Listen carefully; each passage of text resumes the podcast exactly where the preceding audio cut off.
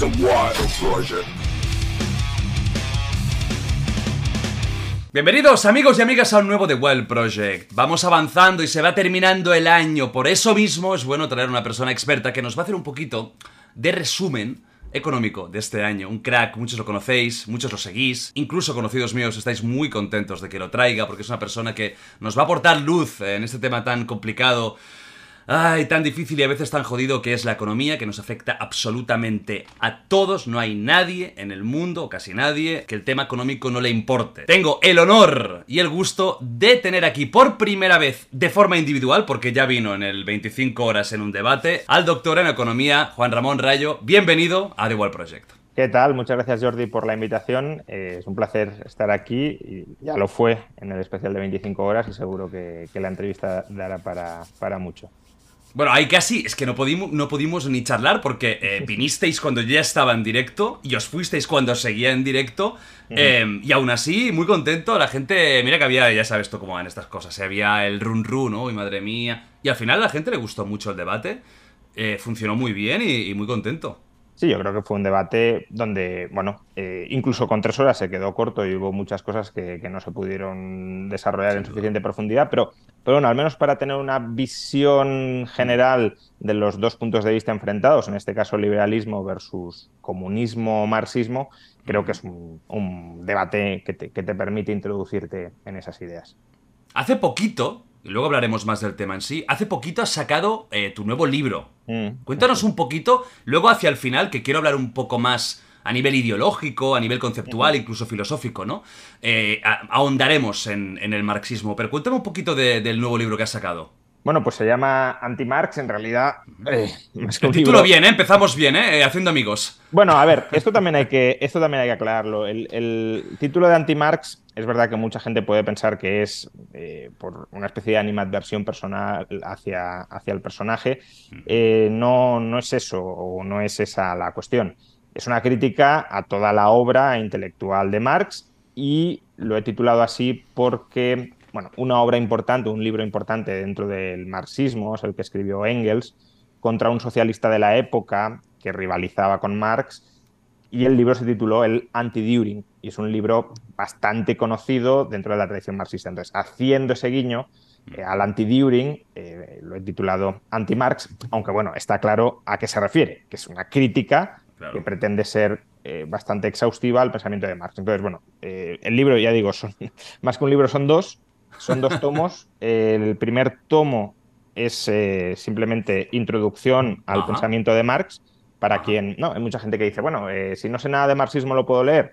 Eh, pues, pues sí, todo el primer tomo, y además ya hay gente que se lo ha leído y así lo ha podido constatar, es un tomo totalmente acrítico con Marx. Es una introducción. introductorio para comprenderlo, ¿verdad? Eso es. Eh, es más, se lo ha leído gente antimarxista que no sabía mucho de Marx, esto que a veces eres anti algo, pero tampoco sabes por qué, y ha dicho, oye, eh, nunca hubiese pensado que, que, Marx fuera un pensador tan profundo. Eso después de haberse leído el primer tomo. O sea que, insisto, no es el primer tomo no, no tiene como intención criticar nada, sino simplemente exponerlo. Y el segundo tomo, que sí es el, grueso y es el importante, es el tochón. Eh, ahí ya pues es la, crítica más sistemática al, pensamiento de Marx, a, todo, ¿no? o a prácticamente todo. Por tanto, bueno, es un libro, diría, un doble libro bastante completo y además He de decir que la editorial se ha portado muy bien porque el precio de este doble tomo no llega a 30 euros, 29 y pico. es, una locura. Es un precio, yo diría que casi, casi regalado. No sé qué margen tendrá la editorial, pero mm, bastante escaso, diría. ¿Porque solo se vende en este formato de los dos tomos? Eh, bueno, se venden los dos juntos, ya digo, en, físico, además con, la caja, ¿no? Eh, que sirve de estuche y también está en formato digital, en formato online para quien lo quiera comprar. Es más, ya que bueno, lo, mencionas y además creo que también hablaremos de algo de esto luego, em, este ha sido el primer libro en España, al menos de una gran editorial, que se ha sacado también en formato NFT. Eh, Hostia, ojo, cuidado, ¿eh? El mejor momento del mundo. Bueno, pues eh, es verdad, fue una jugada un poco arriesgada. Sacamos 99 ejemplares del libro en NFT el día del lanzamiento, el 30 de noviembre, y se agotaron los 99 en menos de 24 horas. Mm. y, bueno, pues queda un poco como, como esa referencia del primer libro en, en España en formato NFT.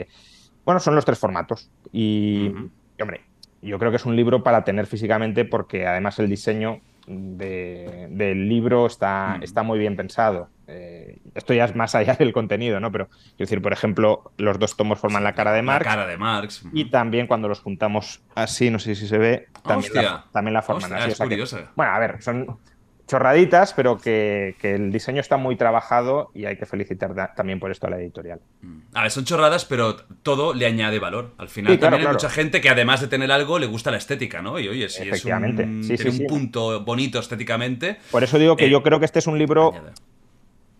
Bueno, todo libro es para leer, sobre todo si el libro es de calidad y yo he estado muchos años trabajando en él y espero que sea de al menos suficiente calidad, pero eh, también es un libro para tener, es un libro que estéticamente es bonito para, exponerlo, al margen de que espero que quien lo compre también lo lea, claro. Los seguidores que van a comprarlo para tenerlo no van a abrir ni la página 12. Y ya, eso, bueno, a ver. Eso pasa, eso pasa siempre, ¿eh? eso pasa a todo el mundo. Sí, se agradece, pero yo valoro más, eh, me importa mucho más que se lea a que se compre, ¿no? De hecho, incluso recomiendo, recomiendo esto eh, dicho entre comillas, pero yo soy un liberal, como sabéis, antipropiedad intelectual y por tanto aquella persona que no se quiera gastar el dinero o que simplemente quiera ojearlo antes de tomar la decisión, pues eh, el libro fue pirateado eh, el mismo día 30. O sea que está disponible no solo en formato físico, eh, digital y NFT, sino también en el cuarto, que es el formato pirateado. En el formato somalí. bueno, a ver, pero también esto hay que decirlo, es decir, que un producto se piratee tan rápido es buena señal. Me preocuparía que no se pirateara porque eso mostraría muy poco interés hacia, hacia el libro, por tanto es halagador hasta cierto punto. La editorial estará contentísima con este mensaje de leeros el libro aunque esté pirateado, seguro que te mandan un mensaje de amor y de, la, gratitud. La editorial yo creo que ya está curada de espantos conmigo, y ya sabe muy bien lo que... Bueno, vamos al lío, vamos, a, vamos al temita. Eh, no hace falta casi presentación, muchos ya lo sabéis, doctor en, economía, tienes un canal de YouTube muy potente en, eh, de economía en español. Y eres una persona con convicciones liberales. Luego andaremos ¿eh? un poquito más en el tema ideológico. Pero lo primero que te quiero preguntar es un poco por la actualidad. Porque estamos en un momento un poco raro coyunturalmente con bastantes cosas a la vez que están sucediendo. Tenemos un conflicto con Rusia, tenemos el tema de la guerra mercantil con China, eh, tenemos por otro lado esta inflación que se ha disparado, etcétera, ¿no? Vamos a empezar con el tema de Rusia. De hecho, en el último podcast tuvimos a Pedro Baños y hablamos bastante de ello, más del tema geoestratégico, pero contigo voy a hablar más del tema económico. Para empezar, eh, vamos a hablar de las sanciones a Rusia. Se ha hablado mucho. A Rusia se le castiga económicamente. ¿Qué sanciones ha recibido las más importantes, Rusia, y están teniendo realmente un efecto.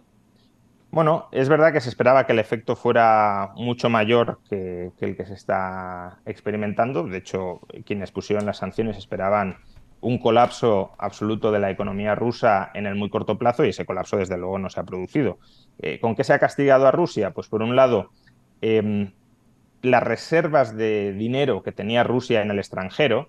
Cada vez que Rusia vende petróleo, pues lo cobra en dólares o en euros. Y ese es un dinero que tiene que guardar en algún sitio. No es dinero físico, son, es como el dinero que nosotros tenemos en el banco no lo tenemos en físico, lo tenemos en el banco. Más bien es que el banco nos lo debe. Pues bien, lo mismo sucede con, el, con Rusia o con el Banco Central de Rusia. No es que tuviese el dinero físico en ningún lado, sino que los bancos centrales extranjeros le adeudaban ese dinero. Em, además, Rusia también tiene oro y parte de las reservas de oro están en otras partes del mundo, no están en Rusia. Pues bien, esas reservas, ese dinero que tenía Rusia en el extranjero, se le ha congelado. De momento no se le ha confiscado como tal, aunque no es descartable que se termine haciendo, pero se le ha congelado. No puede hacer disposición de él. Eh, por ejemplo, para proteger su moneda. lo, lo, tienen disponible. Los bancos centrales extranjeros le han dicho los dólares que eran tuyos y los euros que eran tuyos ya no los puedes tocar. Como si nos lo dijera el banco, fuéramos al banco y, oye, que tengo una cuenta corriente con 5.000 euros. No los puedes sacar. Ni siquiera puedes eh, girar pagos contra esa cuenta en euros, como si no los tuvieras. Eso de entrada. Y luego también se han impuesto eh, sanciones a, a, la banca rusa para canalizar pagos y cobros desde el extranjero. Y eso, en teoría, iba a dificultar que Rusia pudiese importar y que pudiese exportar. Pero ya hemos visto que las exportaciones eh, de Rusia pues no han sido muy afectadas, de manera que estas limitaciones a los pagos y a los cobros entre bancos rusos y bancos del resto del mundo parece que no han surtido el efecto de nuevo que, se esperaba, probablemente porque es relativamente fácil burlarlas. Es verdad que un banco ruso no puede hacer una transacción directamente o determinados bancos rusos con, bancos europeos, pero eh, pueden utilizar bancos corresponsales. Es decir, el banco ruso utiliza un banco chino y el banco chino hace la transacción con el banco europeo. Entonces, así puenteas eh, la sanción. Y luego, pues también ha habido autolimitaciones de Europa a la compra de carbón ruso, a la compra de petróleo ruso, eh, que todavía no están del todo en vigor, terminarán de estarlo a finales de este año, y eh, no las ha habido de momento en materia de gas, aunque sí ha habido una reducción voluntaria de, las compras de gas y su, búsqueda de, sustitutos. ¿no? Entonces, bueno, es verdad que, que, a Rusia se le ha intentado dañar por ese lado y que se le ha hecho daño. Esto tampoco hay que negarlo. La, economía rusa eh, está decreciendo. Es verdad que se esperaba que decreciera mucho más de lo que está decreciendo, pero está decreciendo. Pero ¿por qué no se le ha hecho al final daño? Pues porque la principal fortaleza que tiene Rusia es la exportación de petróleo. Y el petróleo ha llegado a estar muy caro, ahora está más barato, pero aún así sigue estando a precios notablemente altos. Eh, Rusia sigue vendiendo petróleo y por tanto sigue ingresando mucho del resto, del, resto del mundo. Básicamente, básicamente esa es la, situación en la que estamos. ¿Van a haber nuevas sanciones? Bueno, ahora ¿Se habla de, que, de que va a haber alguna nueva? Sí, ahora están, acaban de pactar una limitación en Europa al precio del barril de petróleo ruso. Básicamente que Europa se va a negar a pagar más de 60 eh, dólares por cada barril de petróleo, que es un precio, por cierto, eh, bastante similar al que ya está cobrando Rusia. Eh, el barril de petróleo de referencia en Europa, bueno, depende del día, pero ahora mismo pues, está oscilando en torno a los 80 dólares. por tanto, en principio parecería que Rusia también puede vender el petróleo a 80 dólares el barril. ¿Qué pasa? Que como hay empresas occidentales que no quieren comprar el barril de petróleo ruso, eh, también por, en parte por las sanciones que hemos mencionado antes, pero por el riesgo reputacional, también porque el petróleo eh, hay que transportarlo desde una zona que está en guerra y por tanto todo eso implica mayores riesgos y mayores costes. Em, pues como no se quiere comprar tanto petróleo ruso como antes, el petróleo ruso de los Urales está cotizando con descuento frente al barril de referencia en Europa. Entonces, más o menos lo que ya se está pagando por el petróleo ruso a día de hoy son unos 60 dólares, de modo que la limitación que ha establecido Europa no tiene demasiado, demasiado empaque. De hecho, los, los países más antirrusos dentro de, dentro de la Unión Europea, los países bálticos de manera muy clara, pero también Polonia, defendían un límite de precio máximo de 10 o 15 dólares. Es decir, que como mucho, si Rusia quería vendernos, le pagáramos 10 o 15 y si no, no le comprábamos. Claro, eh, esto es muy fácil decirlo, pero es más difícil hacerlo porque eh, si otros países no se unen a, este boicot o a esta sanción al petróleo ruso, pues eh, Rusia en lugar de vender a Europa venderá a otras partes del mundo, por ejemplo, que ya, que ya lo está haciendo, por cierto, pero lo haría todavía más, a China y sobre todo a la India. Y entonces, claro, es una especie de pegarnos un tiro en el pie sin que a Rusia eh, sufra demasiado quebranto. Insisto, si otros países no se unen a ese acuerdo. Si se uniera la mayor parte del mundo, sí se le haría daño a Rusia, porque eh, producir petróleo en Rusia es muy barato. Podemos estar hablando de 5 dólares, de 10 dólares, con lo cual le interesa seguir vendiéndonos, aunque le paguemos a 15 o a 20, pero claro, si tú produces a 5 o a 10 y vendes a 60 o a 70, pues ganas 50 o 60 dólares por barril. Si vendes a 15 o a 20, entre 5 y 10, de modo que ahí sí que la estás asfixiando de una manera bastante notable. Eso es lo que, lo que de momento hay. Veremos si en el futuro se atreven los países europeos a establecer sanciones al gas ruso. El problema del gas ruso es doble. Primero, Europa es muy dependiente del gas ruso y no es fácil sustituirlo. El petróleo ruso más o menos sí, porque bueno, puedes comparar a otros países y, es lo mismo, ¿no? Pero el gas, como tiene una infraestructura ya instalada, es complicado a corto plazo reemplazar esa infraestructura. Se está haciendo con el gas licuado, etcétera, pero es mucho más caro. ese es un problema, que Europa depende mucho más del gas ruso que del petróleo ruso y, no hay una alternativa clara a corto plazo. Y el segundo problema para aplicar sanciones al gas es que Rusia realmente tampoco depende demasiado del gas. los ingresos que obtiene Rusia por vender gas son bastante bajos en comparación, desde luego, con los del petróleo. Con lo cual sería un daño muy grande para Europa y un daño bastante pequeño para Rusia. De ahí que no se hayan puesto demasiadas sanciones al gas ruso. Se han puesto al, carbón, que es fácil de sustituir, eh, pero Europa, en, el carbón no le haces mucho daño a Rusia, pero tampoco recibe mucho daño a Europa, es más postureo que otra cosa. En el gas, en el petróleo se le podría hacer mucho daño a Rusia y Europa podría tener algunas alternativas para reemplazarlo, por tanto tiene sentido que algo de esfuerzo se concentren ahí. Eh, en el gas es que es absurdo. Rusia no recibe mucho daño, nosotros recibiríamos mucho. Y puede ser a la inversa, que Rusia, en forma de venganza y de, arma para negociaciones futuras, decida cerrar la llave del gas a Europa. ¿Es, un, es un, escenario que contemplas? Bueno, esa es una posibilidad. Eh, de hecho, el gas le sirve, le sirve, a Rusia no tanto como fuente de ingresos, sino como palanca negociadora por la dependencia que tiene, que tiene Europa. Eh, la cuestión con el gas es que Europa eh, en previsión de que Rusia pudiera cortar el gas, ha acumulado durante los últimos meses mucho gas. De hecho, tenemos los almacenes de gas llenos.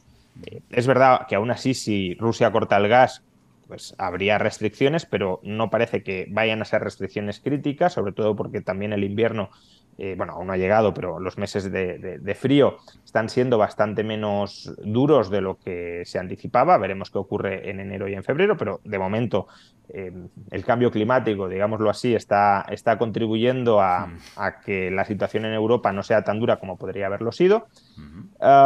y, y, por tanto, sí, es una palanca negociadora de Rusia, pero se ha vuelto menos potente de lo que podría haber sido de no haber acumulado gas y de no habernos acompañado, de que el clima no nos haya acompañado en ese sentido. ¿Ves aguantando eh, Rusia durante mucho tiempo estas sanciones, más sanciones? ¿Crees que como ha afectado menos de lo que se esperaba, esto es asumible por ellos? ¿Que se tendrá que hacer otra cosa o buscar otras maneras? Ahí ya entramos en temas más políticos, ¿no? Eh, de, ya no tanto si puede aguantar económicamente, que ahora voy a hacer algún comentario sobre esto, sino al final la gran cuestión es si puede aguantar políticamente, ya sea la retirada o la permanencia. Quiero decir, seguir en Ucrania, en la guerra, tiene costes políticos y sociales evidentes, más allá de los económicos. Creciente descontento de la población y si no vas ganando, pues apareces como un perdedor lo cual puede hacer que desde dentro te muevan la silla, pero claro, retirarte sin una victoria políticamente es una derrota absoluta y tampoco parece claro que, Rusia se lo pueda permitir, aunque ahí sin duda habrá gente muchísimo más capacitada para, valorar eso de lo que lo pueda hacer yo. Económicamente, a ver, a largo plazo las guerras son muy duras em, porque requieren de un coste económico y humano grande y si Rusia está pensando en una escalada militar, como parece que puede estar pensando al, reclutar forzosamente a centenares de miles de personas, pues el coste social y económico se acrecentaría. Y si no ganas nada y te enquistas en ese conflicto permanente, pues los costes son crecientes. Pero es que además también a largo plazo, eh, parte de las sanciones que se le han puesto a Rusia no tienen un efecto inmediato porque el intercambio comercial que había entre Rusia y Occidente, excluyendo a Rusia de Occidente de manera un tanto inapropiada, pero bueno, entre Rusia y Occidente, era Rusia nos vende energía y nosotros le vendemos a Rusia bienes de equipo. Entonces, claro, los bienes de equipo es algo que a largo plazo es muy importante, pero a corto plazo, pues si no has de cambiar ninguna máquina, puedes aguantar. Ahora, conforme esas máquinas se vayan estropeando, se vayan deteriorando y haya que reemplazarlas por otras y Rusia no tiene internamente la tecnología para hacerlo, o nos compra a nosotros o, les le compra a China o a la India, que no siempre tienen eh, bienes de equipo sustituibles por los que nosotros le vendíamos, o eso se deteriora tanto que ya no se puede usar. Y en ese caso la capacidad productiva de Rusia eh, sí, sí sufriría más de lo que ya lo ha hecho. Es decir, digamos que las sanciones buscaban una especie de colapso financiero de Rusia, pero a largo plazo el, problema es que haya un, no diré colapso, pero sí un deterioro progresivo de su capacidad de producción real. Por eso, a largo plazo también eh, a Rusia le interesa, y también nos interesa a los europeos, por cierto, em, digo económicamente al menos. Eh, políticamente es verdad que, ya es otro asunto por, eh, la amenaza potencial que puede suponer Putin, pero económicamente la relación que había entre Europa y, Rusia era una relación que a nosotros nos beneficiaba mucho y a ellos también. Es nosotros teníamos un suministro de energía barata que sobre todo a Alemania le favorecía mucho. Alemania es una potencia exportadora. ¿Y por qué es exportadora? No solo porque tenga muy buena tecnología y muy buena formación de sus trabajadores, sino porque su coste energético era muy barato. Si no se recomponen a futuro las relaciones con Rusia y no hay alternativas energéticas más baratas, más competitivas, que no parece que sea el caso, Alemania tendrá que cambiar su modelo de crecimiento. Ya no podrá ser una economía que basaba su ventaja competitiva de exportar en la energía barata. Tendrá que buscar otro argumento competitivo y, por eso en los últimos meses hemos visto un fenómeno que no habíamos visto en décadas.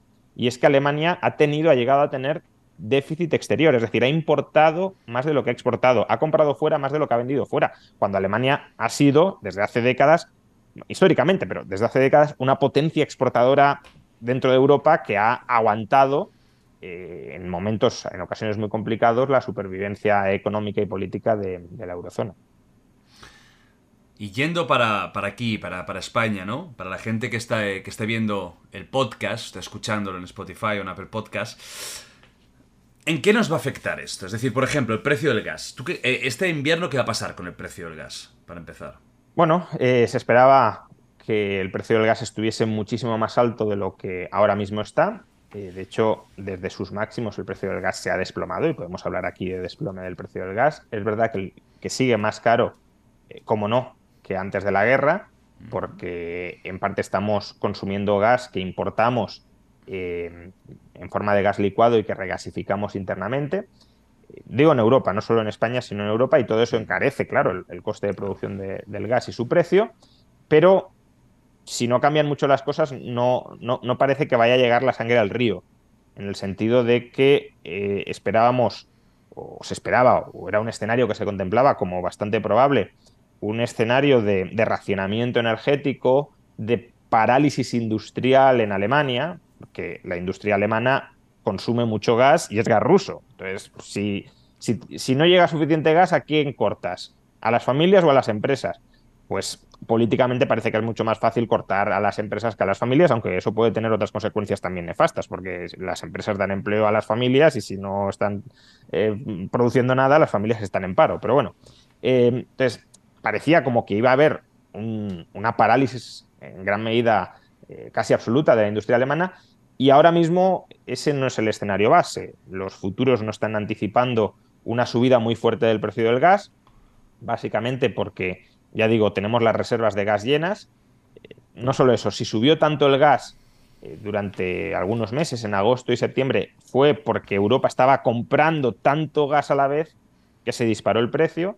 Ahora que tenemos las reservas llenas y que además la previsión es que el invierno no sea demasiado duro y de que la demanda de gas, sobre todo de las familias, no sea tan intensa, pues parece que más o menos podremos ir eh, aguantando o podremos ir tirando. Pero de nuevo, Claro, todo esto pues, depende de, muchísimos factores que todavía no, conocemos. Si el invierno se vuelve muy duro y si Rusia corta el gas en serio, pues ahí sí que tendríamos mayores dificultades que las que ahora mismo se están anticipando, claro. Se habló hace unos meses de grandes problemas energéticos en Europa, ¿no? Se hablaba incluso de, cortes de suministro, gobiernos que avisaban. ¿Esto al final cómo ha quedado? Es decir, eh, ¿era un poco drama barato? ¿Era realista? ¿En un futuro posible a corto plazo, o medio plazo, en Europa y en España van a haber recortes energéticos que van a afectar a las familias? ¿O esto es un poco de exageración? No, es un escenario que se podía dar perfectamente si la demanda energética era muy intensa y si Rusia cortaba el gas esa era una posibilidad que sí teníamos que, contemplar y que no era, eh, sobre todo a raíz de la guerra en Ucrania, que no era un escenario en absoluto inverosímil en el corto plazo.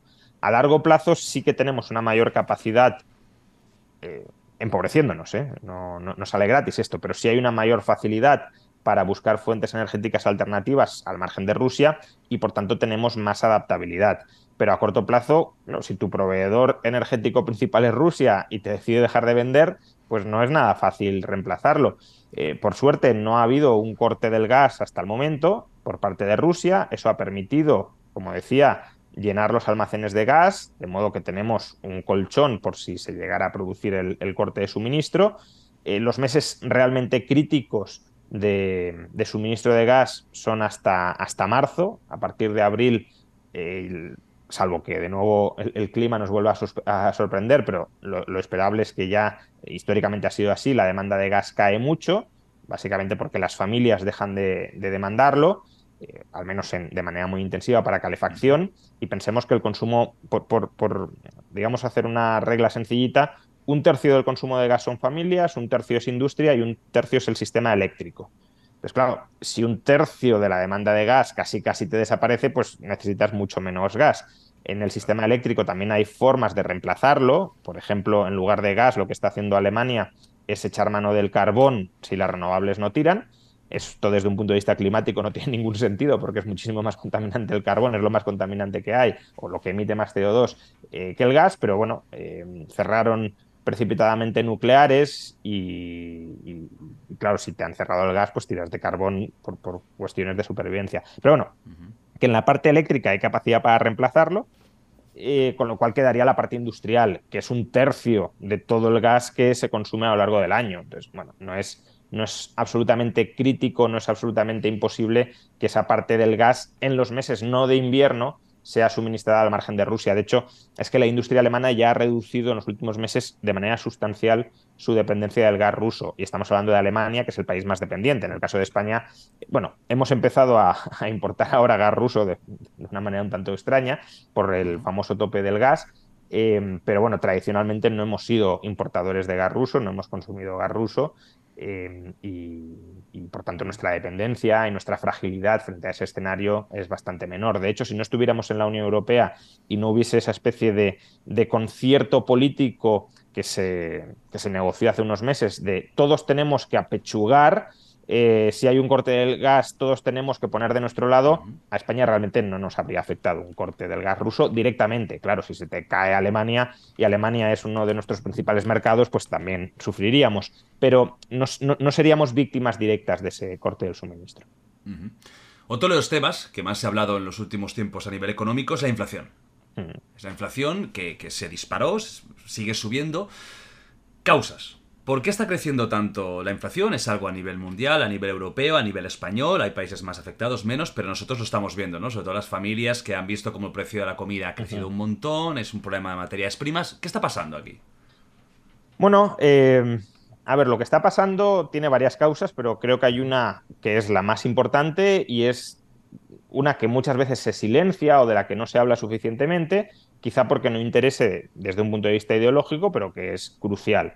Eh, quiero que hagamos un poquito de memoria y volvamos a los meses de la pandemia, eh, especialmente al año 2020. En el año 2020 eh, se suspendió por cuestiones sanitarias la, actividad dentro de, España y dentro de Europa y dentro de Estados Unidos. Hubo un cierre de la economía y el gobierno, para compensar a las familias y a las empresas que no podían producir el pan que tenían que comer, porque el gobierno se lo impedía, por cuestiones sanitarias, pero era el gobierno quien se lo impedía, articuló una serie de créditos y de subsidios y de ayudas para que mientras los trabajadores no producen y por tanto no cobran un salario, o las empresas no producen y por tanto no tienen ingresos vendiendo lo que ya no producen, pues que pudiesen aguantar. Y, en ocasiones ya no solo aguantar, sino incluso que pudiéramos estimular su gasto para ver si así cuando reabríamos la economía, eh, esta crecía mucho, crecía aceleradamente y dejábamos atrás todas las consecuencias negativas de la pandemia. Durante esos meses, una frase que se eh, repitió mucho más allá del salimos más fuertes y todo esto, es que el Estado ha vuelto, que el Estado ha vuelto a demostrar que es necesario y que en momentos como este puede intervenir muchísimo ya sea ordenando que la gente se quede en su casa, ya sea dando ayudas y la sociedad aguanta gracias al Estado. Pues bien, fue ese retorno tan marcado del Estado, ese entrar con gasto público masivo, con inyecciones de crédito masivas, las que posteriormente, eh, o al menos uno de los factores fundamentales, han disparado la inflación. Eh, la inflación es una subida generalizada de los precios. Y ya esto, pues, debería ser sorprendente. Es decir, que algunos precios suban tiene todo el sentido del mundo. Bueno, pues se, me encarecen algunos costes, me sube la demanda, pues bueno, estos precios suben, pero no tienen por qué subir a la vez todos los precios de la economía de manera muy intensa. Cuando esto sube es normalmente porque hay una causa común detrás y esa causa común detrás, ¿cuál es? Pues o bien que la moneda vale menos, o bien que el dinero vale menos, o bien que el gasto total dentro de la economía se ha disparado, la economía no es capaz de producir lo suficientemente rápido para atender ese gasto agregado explosivo, y claro, si la demanda de todo sube mucho y la oferta de todo no puede subir tanto, ¿qué sucede? Que aumenta los precios de, todas las cosas. Entonces, ese es el factor fundamental.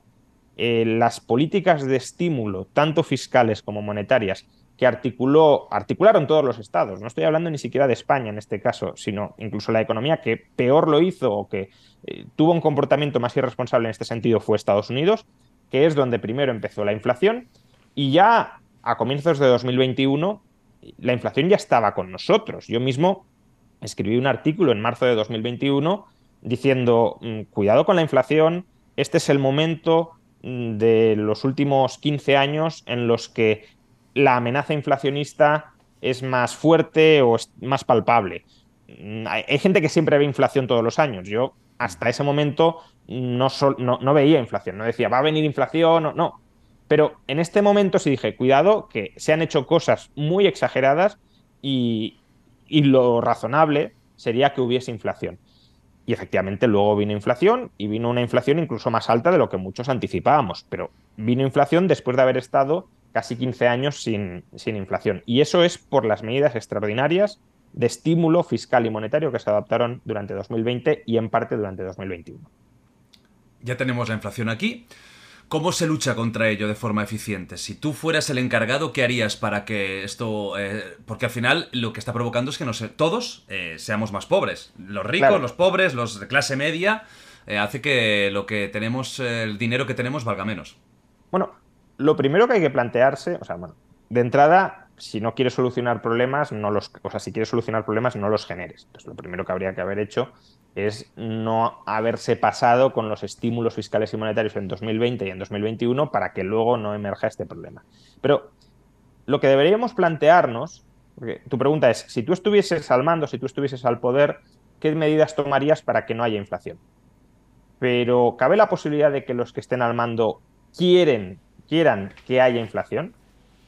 Esa es la cuestión, porque en cierto modo tú presupones que ellos no quieren que haya inflación y por tanto que están buscando políticas para evitar que haya inflación.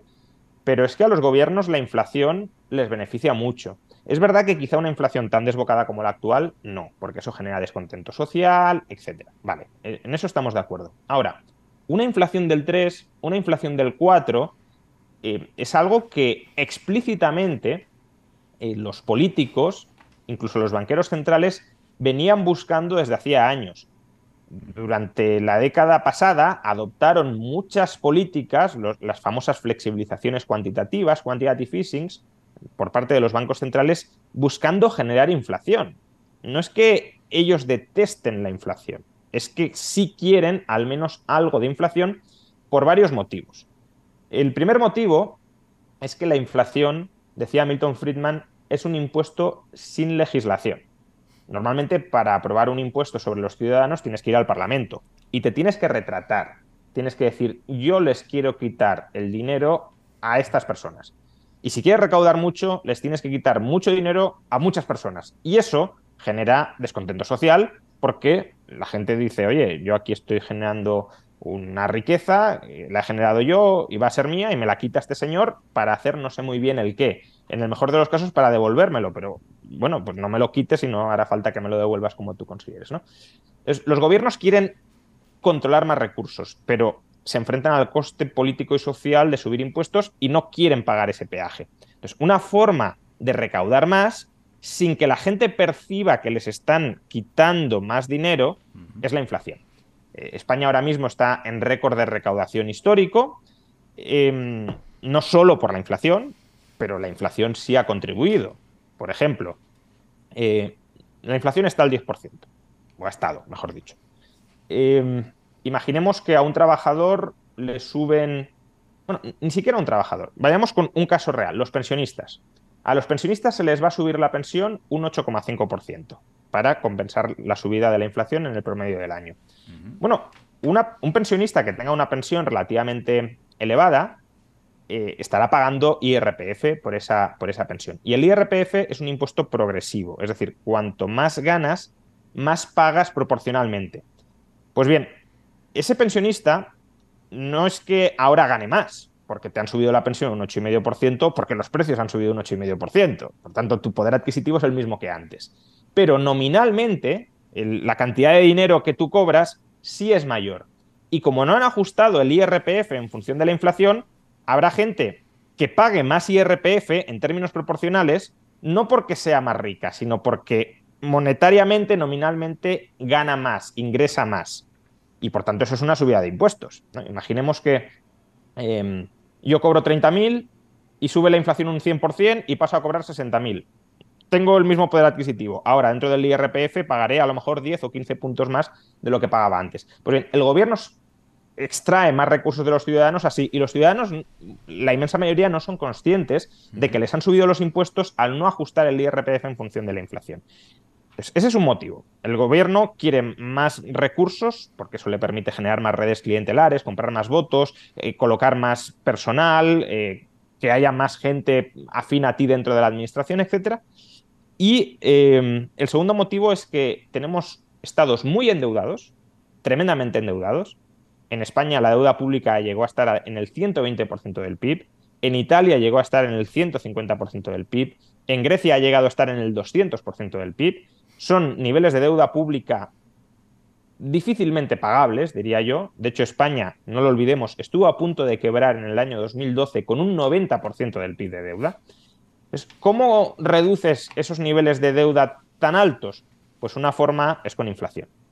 La inflación te licua la deuda. La inflación hace que la deuda valga menos. Y esto también muchos hipotecados lo podrán, lo podrán comprobar si sus sueldos se ajustan correspondientemente al alza, claro. Si no, no. Pero si uno tiene una hipoteca de 100.000 euros o de 200.000 euros y tiene un sueldo de 20.000 euros, eh, la hipoteca equivale a 10 años de su sueldo. Ahora imaginemos que hay una inflación del 100% y los sueldos de nuevo suben un 100%. Esa persona no es más rica, tiene, cobra 40.000, pero es que todo vale el doble, por tanto su poder adquisitivo es el mismo. Ahora, 40.000 euros en relación con una hipoteca de 200.000 ya no son 10 años de sueldo, sino que son 5 años de sueldo. De modo que tu deuda se ha reducido en términos reales. Pues eso es lo que ocurre también con la deuda pública. Más inflación es menor endeudamiento real del gobierno y por tanto es una forma de no pagar la deuda que no íbamos a poder pagar de otra forma. Fíjate que, el tema de la inflación siempre se, toma como algo solo negativo, que, eh, perdemos poder adquisitivo y aquí estamos viendo que hay una parte interesada eh, para ello. Luego te preguntaré por el, por el tema del, del, Estado, ¿no? Hasta qué punto para ti un Estado debería inmiscuirse, debería recaudar, debería cuidarnos, ¿no? La figura de papá Estado, que es, que es, muy controvertida, para algunos es muy necesaria, para otros cero. Entiendo, tú ya, ya, veo por dónde estarás. Pero eso, eso vendrá después. Para seguir un poquito con el tema. Con el tema. Con el tema actual. Em, tema de la inflación. Un poco de predicción tuya, ¿qué crees que va a pasar en este 2023? ¿Va a seguir aumentando? ¿Se va, va a parar? ¿Va a bajar? ¿Qué crees que pasará? Vale. Antes de esto, solo apuntalar una frase que has dicho y que creo que es muy importante. Em, la inflación tiene ganadores y perdedores. Nunca olvidemos esto. La inflación es una forma de redistribuir la renta y la riqueza dentro de una sociedad. Eh, que nosotros estemos entre los perdedores no significa que no haya otros que ganen. Y precisamente cuando he dicho eh, planteémonos si los políticos realmente quieren acabar con la inflación, eso es porque los políticos están en el lado de los que ganan. Con lo cual, claro, estamos colocando al zorro al cuidado del gallinero. Le estamos reclamando a quien tiene que combatir la inflación eh, que tome medidas para combatir la inflación cuando a él le interesa que haya inflación. Es como decir, ¿cómo evitarías que el zorro no se coma las gallinas? hombre, pues si el zorro es el, el, que cuida a las gallinas y al que le encomiendas que vigile al zorro, pues no se va a vigilar a sí mismo y se terminará comiendo las gallinas, ¿no? Incluso con un gobierno español como el actual, que en teoría es más de izquierdas, más progresista y que lo que vende o la imagen que da es que lo que mira y por lo que está eh, mirando primero siempre es para, por el ciudadano, ¿no? Para que cualquier ciudadano... Bueno, yo eh, aquí no me llamaría en absoluto a engaño. Eh, el gobierno, incluso de izquierdas, cree que vela por el ciudadano porque ese gobierno maneja muchos recursos y luego los redistribuye. Em, pero claro, para manejar muchos recursos tienes que extraer muchos recursos. Entonces, el gobierno de izquierdas lo que quiere justamente, también los de derechas, ¿eh? pero mm. digo, como me has preguntado por el de izquierdas, eh, y es el que tenemos, un gobierno de izquierdas lo que quiere es obtener muchos recursos de la sociedad para luego supuestamente redistribuirlos de manera equitativa. Em, pero para eso ya digo, hay que quitarlos y la inflación es un mecanismo para quitarlos. Ahora, también he de decir em, que le echamos, o hay, puede haber un instinto de echarle las culpas de la inflación al gobierno de España, y esto también yo lo escribí en su momento, cuando la inflación estaba en máximos en España, y dije, la inflación que tenemos no es esencialmente culpa de este gobierno, es culpa primero del Banco Central Europeo, bueno, primero es culpa de Estados Unidos, que ahí es donde se gesta realmente la inflación global que ahora estamos experimentando. Segundo es culpa del Banco Central Europeo. Y tercero es culpa de los gobiernos europeos, pero no solo del gobierno español, sino de todos a la vez. Si solo el gobierno español hubiese adoptado el comportamiento que ha adoptado, no habríamos tenido inflación. Entonces, echarle la culpa como diciendo, Pedro Sánchez es el culpable de que la inflación esté en el 10%, no. De la misma manera que ahora hay muchos que dicen la inflación está bajando en España gracias a Pedro Sánchez. Eh, tampoco. los motivos son otros. Bueno, entonces, ligando con, eh, con esto, eh, me decías o me preguntabas qué, creo que va a pasar con la inflación. Es difícil de, decir, claro, pero parece que estamos entrando en un periodo de desinflación. ¿Desinflación qué significa? Que esto puede ser confuso. Desinflación no es que bajen los precios. Desinflación es que suben menos de lo que venían subiendo. Por tanto, que la inflación, que es la tasa a la que suben los precios, no va a ser tan alta como lo venía siendo. De hecho, mm, aunque he dicho que desinflación no significa que bajen los precios, en España, durante los últimos cuatro meses, desde julio, eh, han bajado los precios. Es decir, los, en, términos promedio, de nuevo, y, han bajado sobre todo porque han bajado los, los, carburantes y los componentes energéticos. ¿no? Los alimentos no han bajado, ¿vale?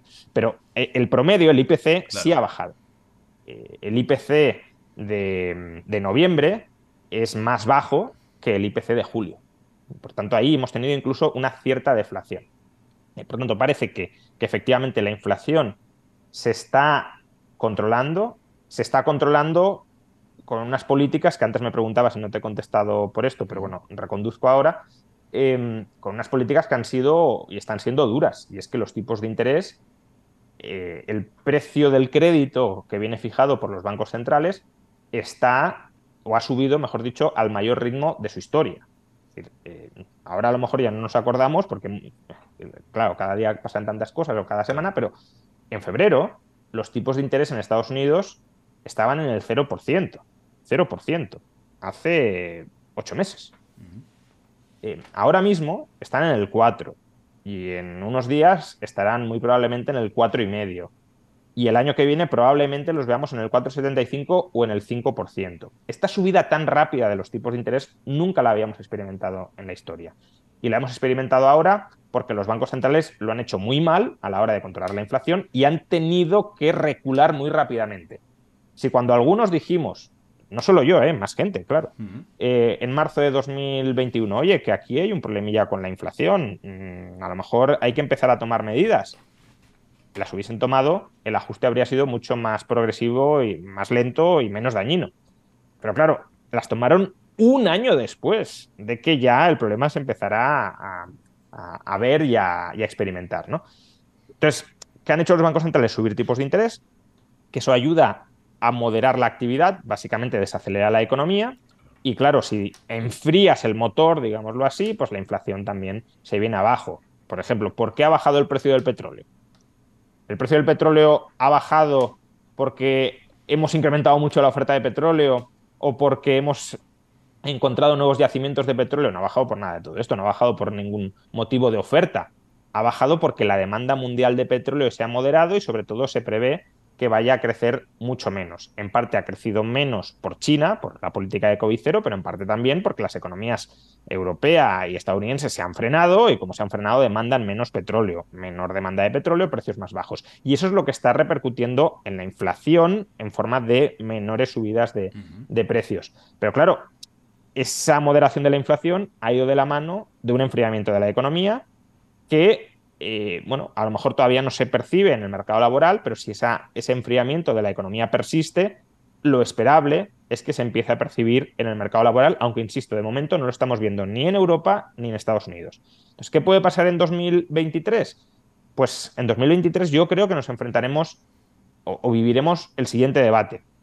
La inflación probablemente baje, no bajará al nivel al que tendría que bajar, el nivel al que tendría que bajar es el 2%, ese es el objetivo oficial de los bancos centrales, el objetivo que quieren alcanzar a medio plazo. Por tanto, el Banco Central tiene que seguir cerrando el grifo del crédito siempre que la inflación no esté estabilizada en torno al 2%. No creo que vayamos a llegar a ese 2%. y, y, entonces, claro, los bancos centrales van a tener que escoger.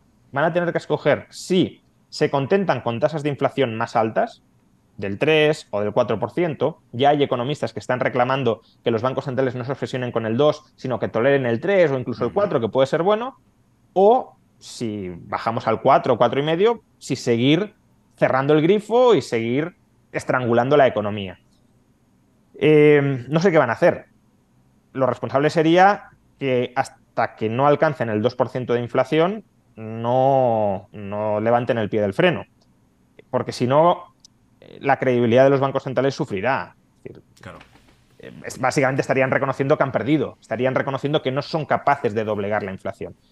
Eh, pero como si no ceden, la economía previsiblemente irá a peor y puede que el, el desempleo empiece a aumentar, ese es un contexto mmm, duro para un banquero central, porque ahí tiene que decidir si sigo subiendo los tipos de interés o si mantengo los tipos de interés altos enviando a la gente al paro, O si digo, bueno, pues tampoco es tan importante esto de la inflación y nada, me doy con contento, por contento con un 4% y ya volvemos a la fiesta del crédito barato bajando los tipos de interés. ¿A qué tipos de interés podemos llegar, tú crees, en el caso de que se decidan eh, seguir subiendo? No, yo creo que ya estamos cerca, si, si, la inflación no da ningún susto adicional, yo creo que ya estamos mm. cerca del máximo. Mm. Eh, ahora mismo el mercado está esperando un 4,75, un 5% máximo en Estados Unidos y en Europa pues probablemente estaremos en torno al 3%. Eh, para mí la incógnita no es, no es tanto hasta qué nivel van a llegar, que eso más o menos, si no hay nuevos sustos con la inflación,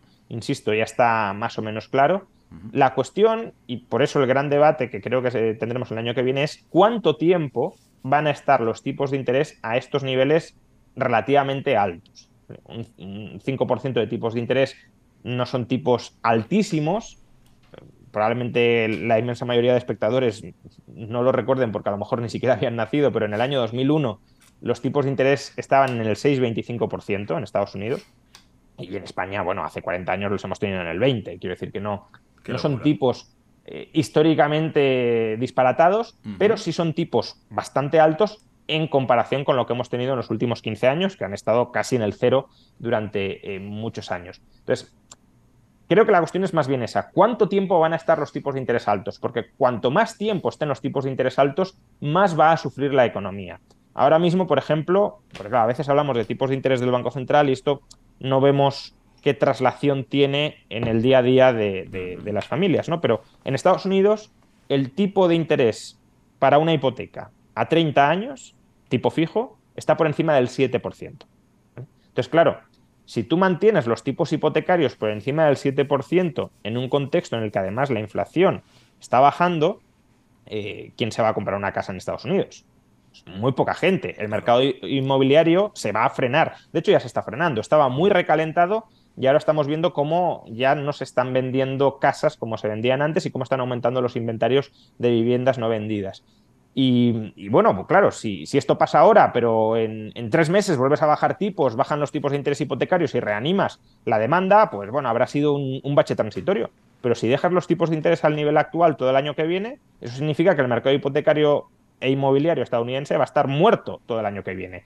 Y el mercado eh, inmobiliario tiene un efecto arrastre potentísimo sobre el resto de la economía. Con lo cual, claro, eh, cuanto más tiempo permanezcan los tipos de interés muy altos, más van a sufrir nuestras economías y, por eso la desaceleración que se anticipa el año que viene, si se mantienen los tipos altos, puede perfectamente convertirse en recesión. ¿Recomendarías, ahora que hablabas del tema inmobiliario, a gente que quiera comprar, eh, esperar, comprar ya? A ver, ¿qué, recomendarías a alguien que digas que quiere comprarme una casa? Claramente el momento para, para comprar, el, mejor momento para comprar eh, fue hace cuatro o cinco años. Eh, estoy pensando en España, ¿eh? porque cada, mercado inmobiliario es un mundo distinto. En España fue hace cuatro o cinco años. ¿Por qué? Porque los precios de la vivienda ya estaban empezando a aumentar, pero todavía no se habían disparatado a los niveles actuales. Y porque, sobre todo, los tipos de interés estaban tirados. Es decir, un tipo de interés fijo al 2% o incluso por debajo del 2%, como los ha habido en este país, es un regalo. Es básicamente te están prestando el dinero gratis, porque es que a poca inflación que haya, un 2, un 2,5, ya está. Eh, no estás pagando intereses en términos reales. Vale, sí, pagas un 2% de intereses, pero es que el dinero que devuelves cada año vale un 2% menos. Por tanto, no estás pagando intereses en términos reales. Entonces, bueno, ahora estamos en un contexto en el que los tipos de interés están subiendo, todavía no han consolidado toda la subida porque, digo los fijos, claro, los, variables pues se ajustan a lo que hay, pero los fijos todavía no han consolidado toda la subida porque la expectativa es que eh, los tipos de interés empiecen a bajar pues, a mediados del año que viene o, sobre todo a finales de 2023, el mercado descuenta que sí, que empezarán a bajar, pero eso depende de lo que haga la inflación, está tan claro. Y, claro, si ya empiezan a bajar los tipos, pues los, los, tipos del Banco Central, los tipos a largo plazo, los tipos de hipotecas a 30 años, no tienen por qué subir mucho, ¿vale? Este año serán un poco más altos, pero luego volveremos a lo que había. Si eso se cumple, pues seguiremos teniendo tipos de interés fijos relativamente razonables, sobre todo desde una perspectiva histórica. Insisto, los tipos de interés fijos en una economía normal pueden estar en torno al 5 o al 6%. Por tanto, eh, que estén en el 2, en el 3, en el 3,5 sigue siendo un regalo. Eh, ahora, si se consolida un clima de tipos de interés altos y con perspectiva de que no bajen, sino de que incluso en el medio o largo plazo puedan subir, eh, eso encarecerá los tipos de interés a largo plazo y por tanto dificultará el acceso a la hipoteca. En cuanto a lo que suceda con el precio de la vivienda, pues de nuevo es complicado y habría que distinguir entre mercados. No es lo mismo una gran ciudad que una ciudad media o que una ciudad pequeña o el campo.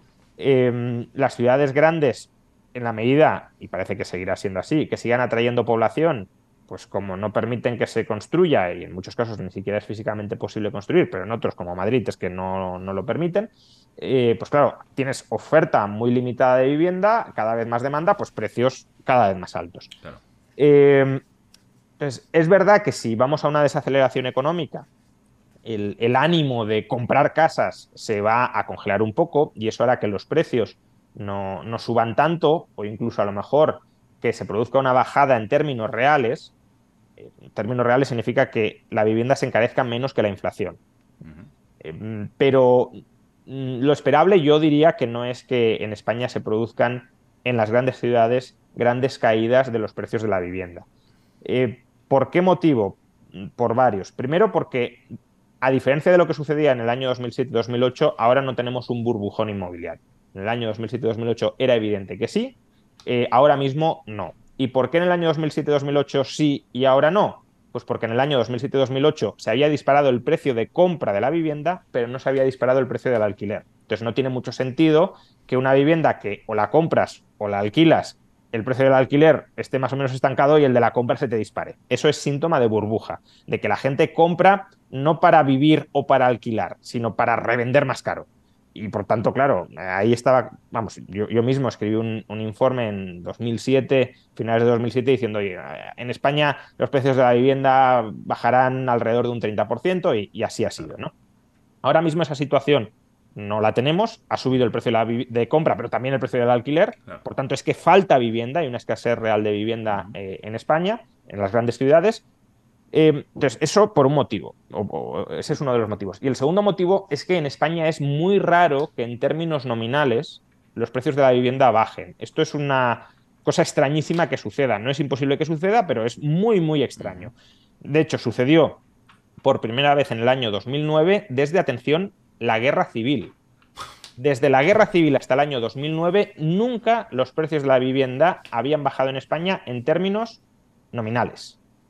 En términos reales, sí. En los años 90 hubo alguna baja en términos reales, pequeñita, pero la hubo. Pero en términos nominales, no. Entonces, a lo mejor gente que tenga reciente la memoria del pinchazo inmobiliario de 2007-2008 puede estar pensando, bueno, me espero a que venga una crisis muy fuerte y a que baje mucho el precio de la vivienda. Hombre, si viniera una crisis muy fuerte, eh, habría caídas de precios, incluso a lo mejor nominales, pero no esperemos caídas de precios del 20, del 30 o del 40%. Eso fue un momento muy especial en la historia reciente y no, no, tiene por qué repetirse. Porque tuvimos un burbujón que ahora no tenemos, básicamente. Entonces, eh, cualquier persona que, se quiera comprar una vivienda que piense eh, coste de financiación, yo suelo recomendar tipos fijos, sobre todo si uno no quiere asumir riesgos. Es verdad que los tipos variables, si se mantienen tipos bajos, pues son mucho más convenientes, pero claro, luego te suben y dices, oye, eh, es que si me sube el tipo variable, el Euribor si sube al 3, ya no puedo pagar. Pues hombre, si, si, si, si el hecho de que el Euribor suba al 3 te coloca en una situación de asfixia financiera, probablemente no te tendrías que haber hipotecado, porque es que el Euribor al 3 es un, un nivel muy, muy, muy razonable en el que ha estado históricamente. Entonces, ya no es que se vaya al 20, es que si, si, tu problema lo tienes con el 3, es que estás asumiendo demasiada deuda que no puedes hacer frente en condiciones pues, holgadas y razonables. ¿no? Entonces, que se planteen cuál es el coste de financiación eh, que, pueden obtener, al que pueden obtener la hipoteca, si, lo pueden, si pueden hacer frente al mismo, qué necesidad tienen de la vivienda, si es una necesidad como inversión o como una necesidad de uso propio, y, si es en una gran ciudad, pues probablemente es que tampoco esperar mm, vaya a contribuir demasiado, salvo si, ya digo, viene una crisis muy fuerte, los bancos centrales bajan tipos y baja algo el precio de la vivienda. Ese sería el escenario quizá más favorable para esperar si la necesitas ya. Pero claro, eso se va a dar, pues es jugártela realmente. Claro.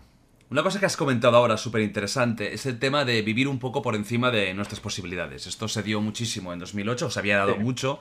En España, la gente hipotecadísima, con cinco créditos. Incluso yo lo viví en casa, ¿no? Que teníamos varios créditos y, la cosa no, no, no, no, llegaba porque para pagar uno cogías otro y los bancos te lo daban. Eh, ¿Somos inconscientes por naturaleza? Eh, ¿lo, estás volviendo a notar? ¿Crees que está sucediendo de nuevo o no? A ver, el, ser humano no es una máquina de calcular eh, perfecta y sin ningún tipo de, emociones o de sesgos a la hora de decidir. El ser humano tiene impulsos y evidentemente un impulso es tratar de disfrutar el presente, básicamente porque en el futuro, bueno, no nos hacemos una imagen de cómo vamos a ser nosotros mismos en el futuro y, y evolutivamente además tiene sentido porque quizá no haya ni futuro, ¿no? Claro, si vamos a estar, ¿no? Eh, claro, no estamos. ¿Voy a ahorrar para los 80 años? Pues hombre, no empatizo igual con mi yo presente que con mi yo de 80 años y además voy a estar vivo a los 80 años, espero que sí, pero no es una certeza. Entonces, tenemos un cierto sesgo a tratar de, disfrutar de lo que sea disfrutable lo antes posible. y, y el crédito ayuda a eso, porque el crédito es, yo no tengo el dinero para comprar algo, pero me lo prestan y por tanto lo puedo comprar ya. De modo que hay un, impulso claro a, endeudarte. ¿Qué, frena ese impulso a endeudarte? El precio de endeudarte, el tipo de interés. Si el tipo de interés es alto, hombre, pues claro, a mí me gustaría eh, endeudarme para comprar esto que querría disfrutar ya, pero si el tipo de interés es alto, mm, mejor no lo hago. Ahora, si el tipo de interés es muy bajo, y eso es lo que pasó en 2007, hasta 2007, y es también lo que ha pasado en los últimos años, el impulso natural e incluso diría, puede ser una decisión bastante racional endeudarte. Eh, ¿Por qué puede ser una decisión racional endeudarte? Pues porque imaginemos que alguien se quiere comprar un automóvil y tiene el dinero para comprárselo. Eh, ¿Es mejor endeudarte o comprártelo con, eh, con tu dinero? Si los tipos son los que deberían ser, sin duda compártelo con tu dinero. Ahora, si los tipos son muy bajos, imaginemos que te prestan el dinero al 2 o al 2,5% para comprarte un automóvil eh, y esperas que la inflación esté en el 3, en el 4 o en el 5, lo racional es endeudarte, comprarte el automóvil a esos tipos tan bajos y que la inflación te vaya pagando el coche. Obviamente si sabes dónde invertir el dinero que tienes, si no estás haciendo un pan con unas tortas. Si, el, si, si, hay inflación y el dinero que tienes lo guardas en el banco, la operación no tiene ningún sentido. Pero si tú puedes invertir ese dinero al 4%, por ejemplo, en, bolsa, y te prestan al 2,5%, pues eh, puede ser preferible endeudarte para, para eh, comprar el automóvil que no hacerlo esto no es una recomendación de nada. ¿eh? De hecho, una, decisión primero que habría que tomar es si conviene comprarse un automóvil o no, que eso es otro tema eh, muy interesante. Simplemente, es una, simplemente ponía esto como ejemplo de que endeudarse y en ocasiones sobreendeudarse puede no ser solo una consecuencia de, un impulso irracional, sino que en ocasiones puede ser incluso racional. haciendo los cálculos financieros decir, oye, pues tiene sentido endeudarte porque la inflación te paga la deuda. Pero no es lo que pasaba, que la gente no hacía cálculos racionales, sino que era, era un poco el, aura, ¿no? Eh, lo que había en ese momento. Sí, pero también es cierto que, o sea, obviamente estábamos en una burbuja y era tremendamente imprudente endeudarse, pero si tú veías la situación era, oye, yo me endeudo, me compro una casa, esa casa cada vez vale más, por tanto, vendiendo la casa pago la hipoteca, eh, puedo con ese dinero solicitar una hipoteca más grande y comprarme una casa más grande, eh, o eh, parte del dinero que me dan con la hipoteca lo puedo destinar a otras cosas, a, comprarme un coche o a amueblar la casa o a irme de vacaciones, y, y, eso no para nunca. Entonces, claro, si tú crees que no va a parar nunca, y cuidado, podemos decir, bueno, es que la gente es muy ignorante, ¿cómo que no va a parar nunca esto? bueno, eh, en el mundo hay tres grandes agencias de calificación que se encargan de poner nota a la deuda que se emite por parte de las empresas o por parte de los gobiernos. Standard Poor's, Moody's y Fitch. Bueno, pues Fitch tenía un modelo para valorar la deuda hipotecaria en Estados Unidos que presuponía que el precio de la vivienda no iba a caer nunca.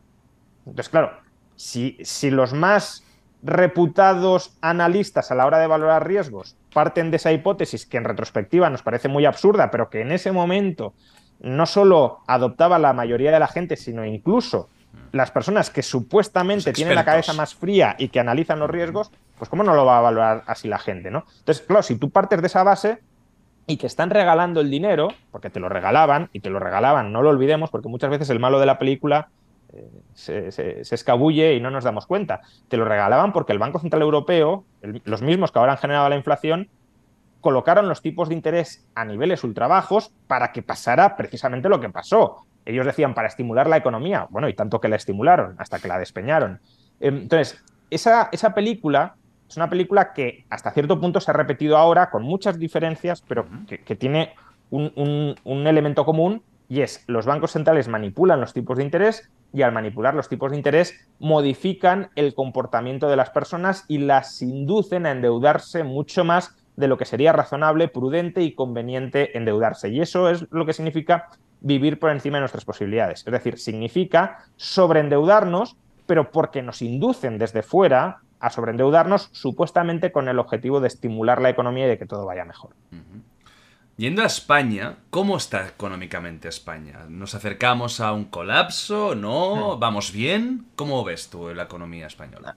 Bueno, mm, de nuevo yo creo que hay que evitar trazar paralelismos con el episodio 2007-2008 y, los años posteriores, claro. Ese fue el momento de, el punto de inflexión, pero la crisis se prolongó muchísimo más. Eh, la situación económica ahora de España salvo por un elemento que es peor que en esa época, pero no tiene mucho que ver con esa época. Eh, por dos motivos. En esa época, familias y empresas estaban endeudadísimas de una manera extraordinaria. Es decir, el endeudamiento privado en España, familias y empresas, eh, era de los mayores de toda Europa.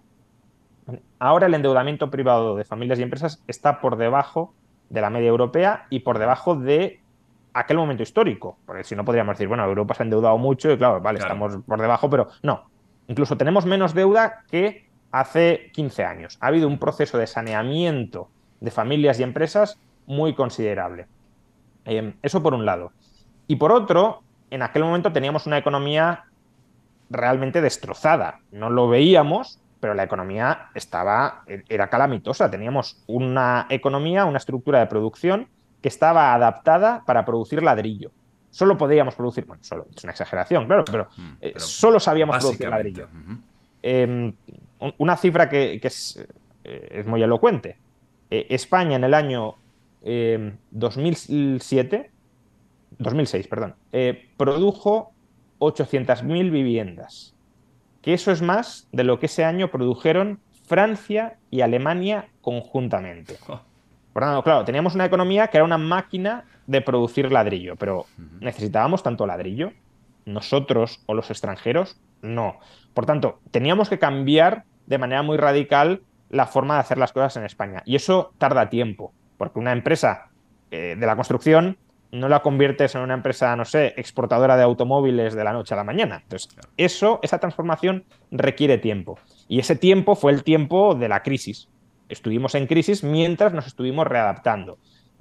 Los políticos la prolongaron, hay que decirlo, pero, pero bueno, en todo caso, durante las crisis hay que sanear y readaptar la economía. Bueno, hoy tenemos una economía, una economía real, en ese sentido mucho más sana que la que teníamos en, en 2007-2008.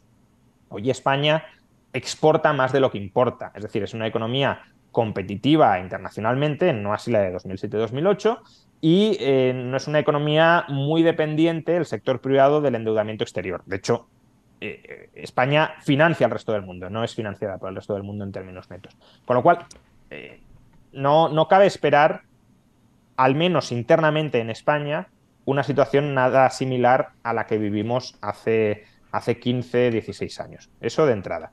El único punto negro muy importante y que se nos llevaría por delante si no fuera porque hay voluntad política para que no se nos lleve por delante es el endeudamiento público. Eh, la deuda pública hoy es muchísimo peor de lo que lo era en la anterior crisis.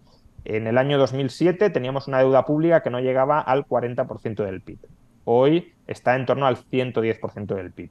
Y ya digo, en el año 2012 estuvimos a punto de quebrar con un 90%. Eh, ¿Por qué no nos arrastra hacia el abismo? Pues porque el Banco Central Europeo está detrás dándonos financiación y advirtiendo a los mercados de que si hace falta nos dará más financiación. Pues los mercados no nos dejan de prestar porque saben que si no nos prestan ellos, el Banco Central nos prestará. Tienen la confianza. No tiene ningún sentido eh, con, esa, con esa red que nos dejen de prestar. Eh, esa es la situación. Vale, no vamos, en España no vamos a tener una depresión como la de hace 15 años. Ahora, ¿eso significa que no podemos desacelerarnos? No, de hecho nos vamos a desacelerar según prácticamente todos los analistas o todos. Eh, ¿Significa que no podemos entrar en recesión? No, tampoco significa que no podemos entrar en recesión. De hecho, es un escenario que no tiene por qué ser el, principal o el único, pero no, es, no, sería especialmente raro que el año que viene, en algún momento, eh, entráramos en recesión.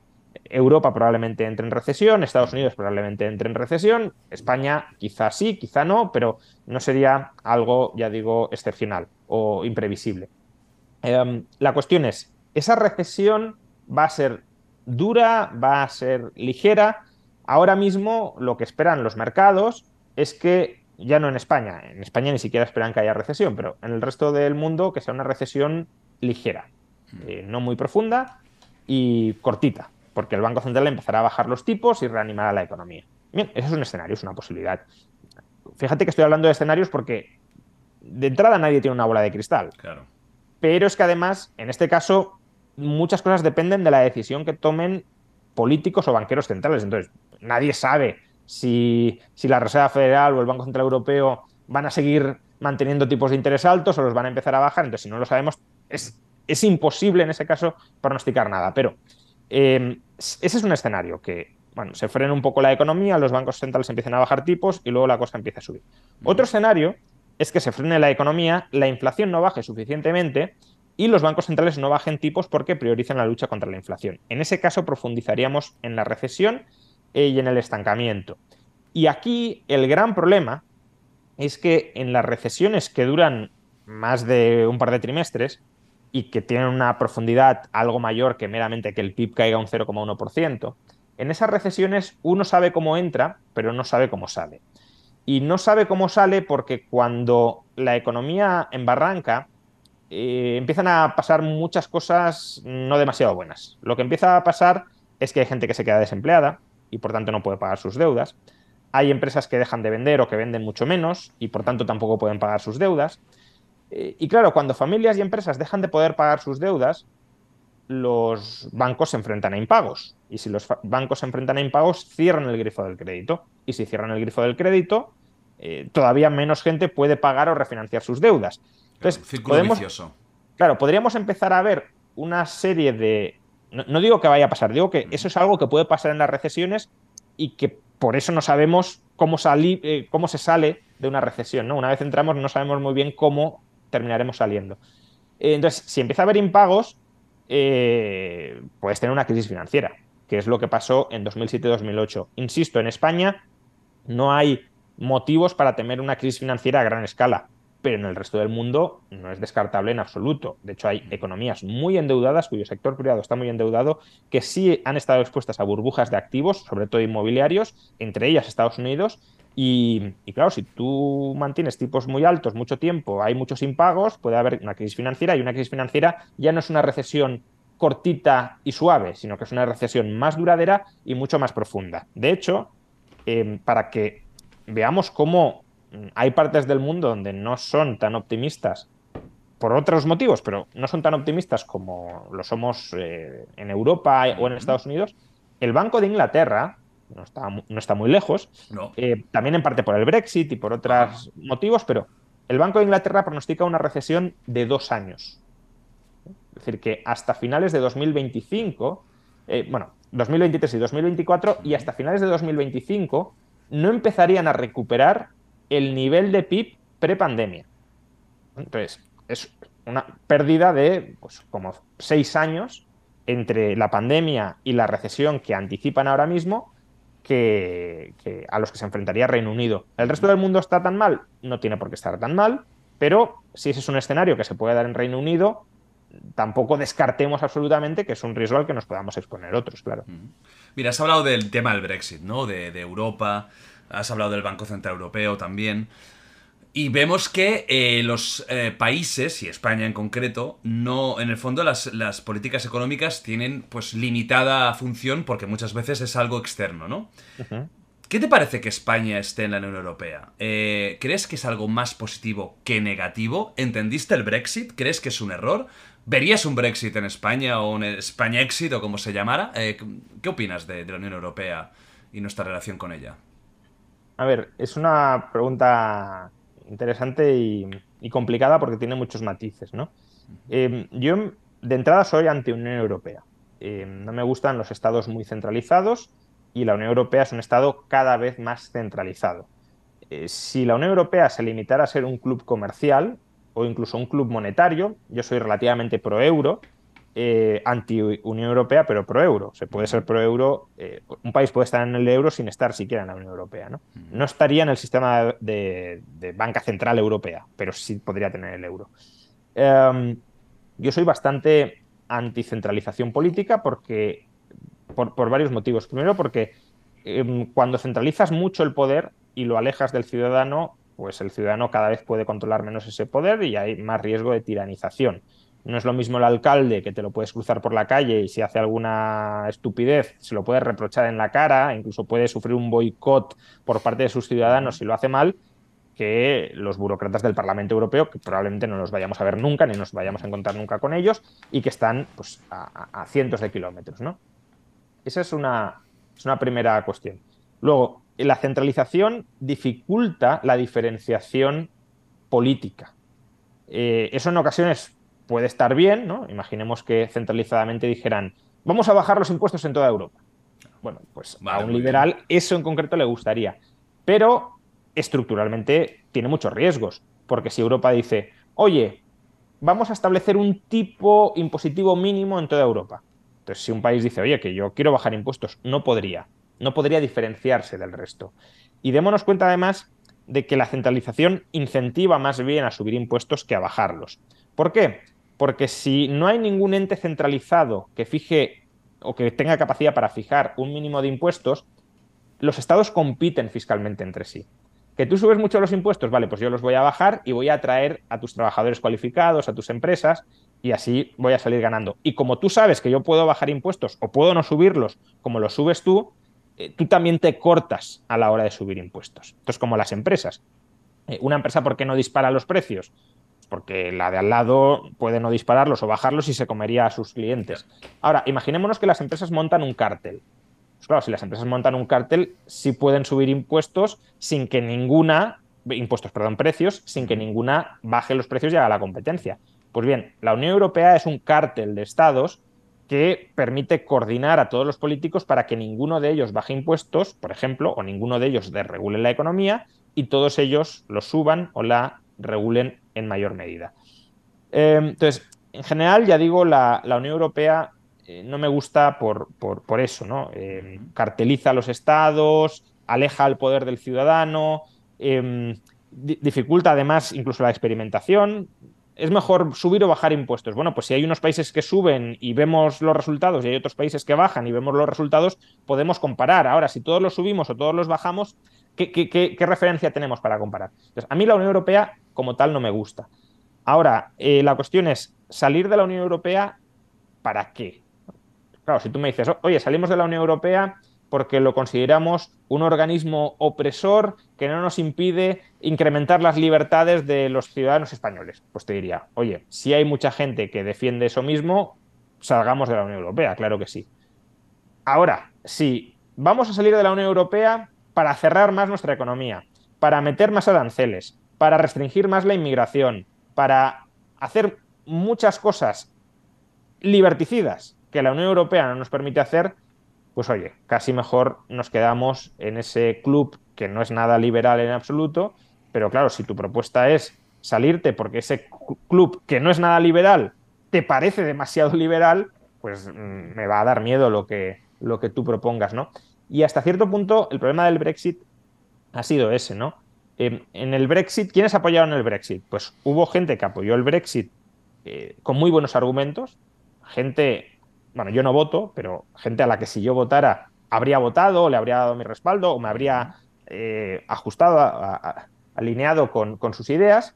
Em, básicamente tenemos que salir de la Unión Europea para poder liberalizar mucho más la economía británica, para no someternos a la bota de unos políticos que nadie realmente ha escogido y que no responden ante los ciudadanos británicos. Vale, todos esos argumentos los compro y, además me parecen muy interesantes y muy pertinentes. Pero también había otro grupo de partidarios del Brexit, que probablemente eran los mayoritarios, que querían salir de la Unión Europea para cerrar al país frente a la inmigración y para establecer barreras arancelarias. Y claro, si tú haces esto, eh, ya no es solo que eh, ideológicamente a mí no me guste, porque restringe libertades. Es que además eso se carga a la economía. Pues claro, si tú sales eh, de Europa para tomar esas medidas, pues las consideraremos, habrá gente a la que le gusten y habrá gente a la que no. Pero lo que no podemos negar es que esas medidas son malas para la economía y por tanto la economía británica, como ha ido tomando muchas de esas medidas, que luego algunas las ha tenido que relajar, porque claro,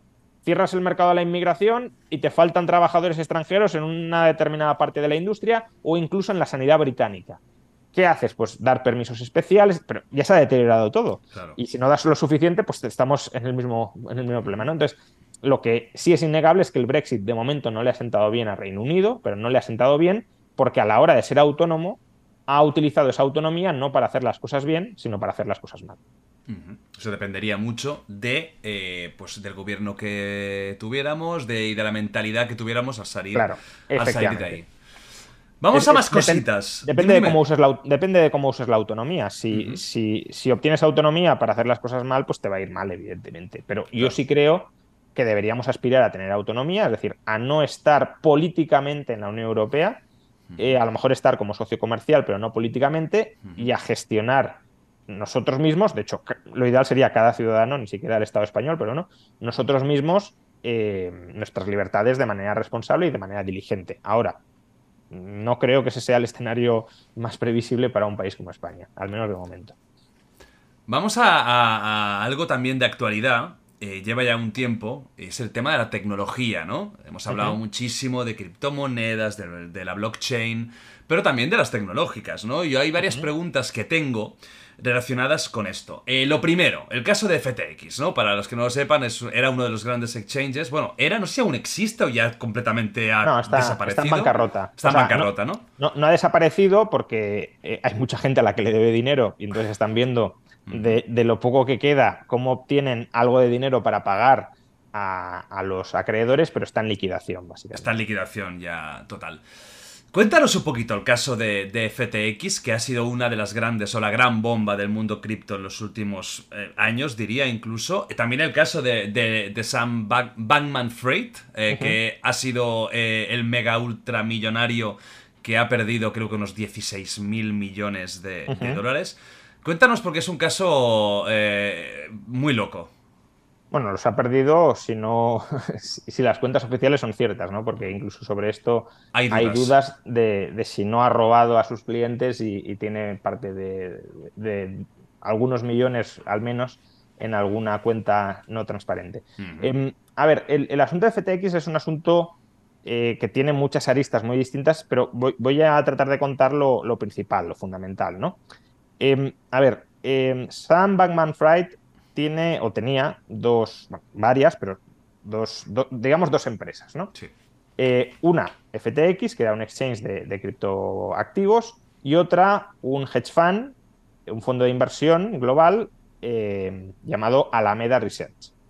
Entonces, bueno, ¿qué hizo eh, Bankman Fried o qué estrategia financiera montó?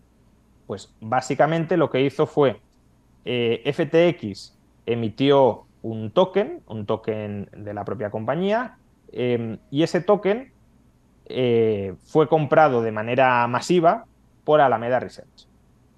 E invirtió, el, hedge fund invirtió en el token de, eh, de, FTX. O sea, sus dos propias empresas, una compró un activo de la otra. Sí, que eso tampoco tiene por qué ser algo especialmente negativo.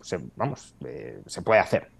Y no, eso no es ilegal no, es ilegal y no tendría ni siquiera por qué ser criticable. Si el fondo cree que es una buena inversión, pues oye, adelante. ¿Cuál fue el problema? El problema es doble, si lo queremos. Por un lado, eh, digamos que Alameda tenía casi todas las unidades del token que se habían emitido y solo se pusieron en circulación una pequeña cantidad de unidades de ese token. Y esto ya de entrada permite una manipulación contable muy evidente. Eh, imaginemos que hay 100 unidades del token y yo tengo 99. Y una la coloco en el mercado. Y hay gente que la compra y la vende, o incluso yo mismo eh, me pongo a especular con esa unidad que eh, cotiza en el mercado. Entonces, el precio de esa unidad va subiendo y yo contablemente digo, oye, si esa unidad que está en el mercado ha pasado de 10 a 1000, pues entonces las 99 que tengo yo también valen 1000. De modo que me voy a anotar como que mi fondo de inversión está ganando mucho dinero porque compré algo a 10 que ahora vale 1000. Pero realmente tú no sabes cuánto valen las 99 unidades. Lo único que sabes es cuánto vale esa unidad suelta que está cotizando en el mercado. ¿Qué pasaría si tú sacaras de golpe las 99 en el mercado? ¿Se venderían todas a 1000? Probablemente no. Eso fue ya de entrada ya es algo, de nuevo, no es ilegal, eh, pero mm, es imprudente, sobre todo si, si no eres suficientemente transparente con la información y haces creer a terceros que tu patrimonio no guarda ninguna relación con eso. Porque claro, Alameda, ¿qué hizo cuando em, reflejó tales ganancias extraordinarias? Fue a los mercados financieros y dijo, oye, prestadme dinero porque yo aquí tengo un patrimonio gigantesco y por tanto soy muy solvente. Bien, pero ya la ilegalidad, ¿cuál fue? Pues básicamente que Bankman Fried tomó dinero, por decirlo de alguna manera, de los eh, inversores en FTX para especular en, este, en esta token nativa inflando el precio y para hacer préstamos a Alameda Research. Eh, o incluso para transferirle los fondos a Alameda Research eh, esperando que en el futuro se pudiesen devolver con las ganancias extraordinarias de Alameda Research. Entonces, lo que ocurrió fue que eh, se desveló públicamente, que eso era algo que no se había comunicado, que la principal inversión que tenía Alameda Research y por lo que valía algo era el token de, de FTX. Se desveló además que tenía muchísimos más tokens de los que circulaban en el mercado y que por tanto el precio de mercado no era representativo del valor real de FTX. Binance, que es el, era el principal competidor de FTX, tenía inversiones en, el token de FTX y las vendió porque dijo, esto huele fatal, yo las vendo ahora antes de perder más. El precio empezó a caer y claro, cuando el precio empezó a caer, ¿qué hizo Bankman Fried? Coger más dinero de FTX para ver si conseguía levantar ese precio y mantenerlo. Y, no lo consiguió. Entonces, todo eso, el dinero que se ha perdido, dinero que era de los clientes de FTX y es dinero que ahora no puede devolver y de ahí que la empresa esté quebrada. Eso es la historia principal. Luego hay muchas más, es decir, de, se está hablando, habrá que ver en qué queda, pero se está hablando de, apropiación directa de dinero de, los clientes, directamente de meter la mano en la caja, ni, sin más, ¿no? Para, para, que veamos hasta qué punto esto es, un escándalo, y ahora hablaré de Bankman Fried, eh, la, persona que se encargó de liquidar Enron, mucha gente, pues supongo que ahora no se acordará, eh, porque es un caso que tiene más de 20 años, pero Enron fue a principios de, este siglo el mayor escándalo contable y de auditoría de la historia. De hecho, eh, una de las mayores auditoras eh, del mundo, que era Arthur Andersen, quebró precisamente porque auditaba esta empresa y se destapó un escándalo tan grande que perdió toda la credibilidad. Hubo muchas leyes que modificaron eh, las normas de contabilidad y las normas, sobre todo de auditoría, que se cambiaron después del escándalo de Enron. Pues bien, la persona que se encargó de liquidar Enron está ahora mismo encargada de liquidar FTX. Y lo que ha dicho es que la magnitud del agujero y de las tropelías que se han hecho aquí es muy superior a lo que se hizo con Enron. O sea que imaginémonos lo, que debe, lo que debe de haber detrás. Pero, y esto me, lleva a ligarlo con la figura de Bankman Fried. Em, en las últimas semanas, si ha habido un villano en las redes sociales, ha sido Elon Musk. Eh, es verdad que tiene un tono muy altivo y demás, pero digamos y que, le gusta el show y que le encanta que hablen de él, ya sea para mal o para bien. Eso es, pero claramente hay una animadversión mm. mediática, social, no digo en, todas partes, pero sí en un, mm. en un, lado del espectro político muy clara hacia más.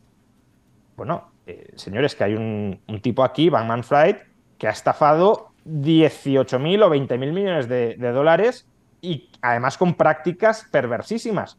Este señor todavía no ha sido arrestado, este señor se está paseando por todos los medios de comunicación y casi todos ellos lo pintan como una persona maravillosa, que ha cometido algún error, cuando estamos, ya digo, ante previsiblemente un delincuente de guante blanco, pero, pero, un delincuente.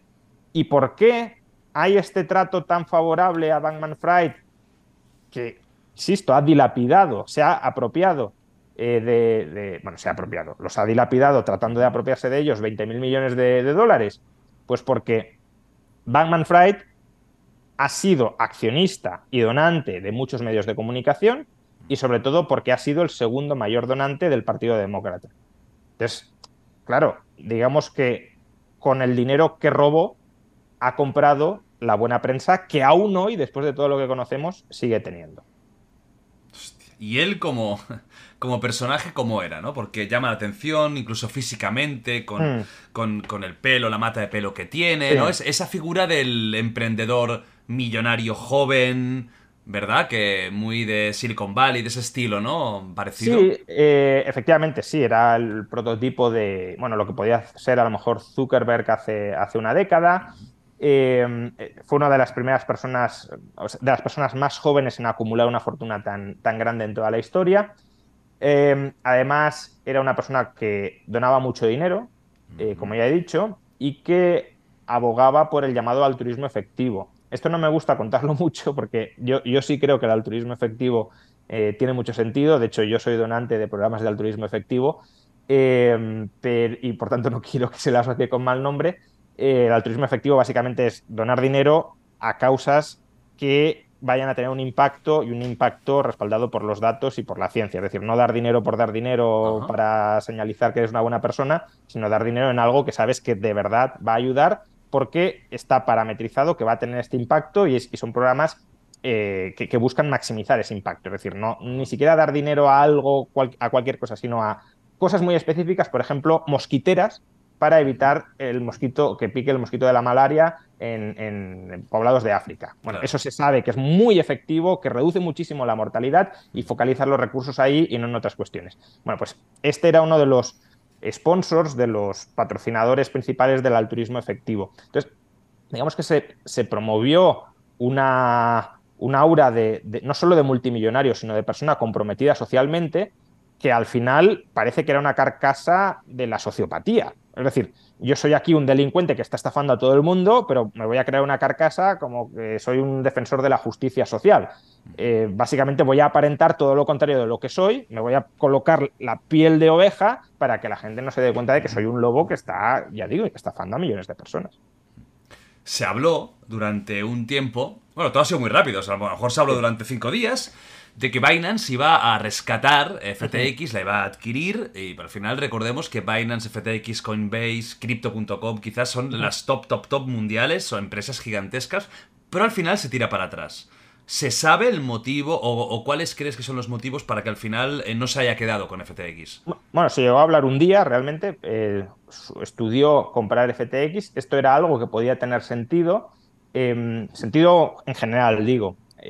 Eh, por, hacer un poco, tomar un poco de perspectiva histórica, em, antes de que los estados se pusieran a rescatar a los bancos, ahora cuando quiebra un banco entra un estado y lo rescata, siglo XIX, principios del siglo XX, lo habitual era que los bancos se rescataran entre sí. es decir, cuando, cuando quebraba un banco, eh, otro banco lo compraba para evitar que cundiera el pánico. Entonces, puede tener cierto sentido en ocasiones que eh, si, si, una empresa de tu sector lo está pasando muy mal, la compres para evitar que te termine manchando a ti. Entonces, la operación de, de Binance y FTX probablemente de entrada tenía algo de esto.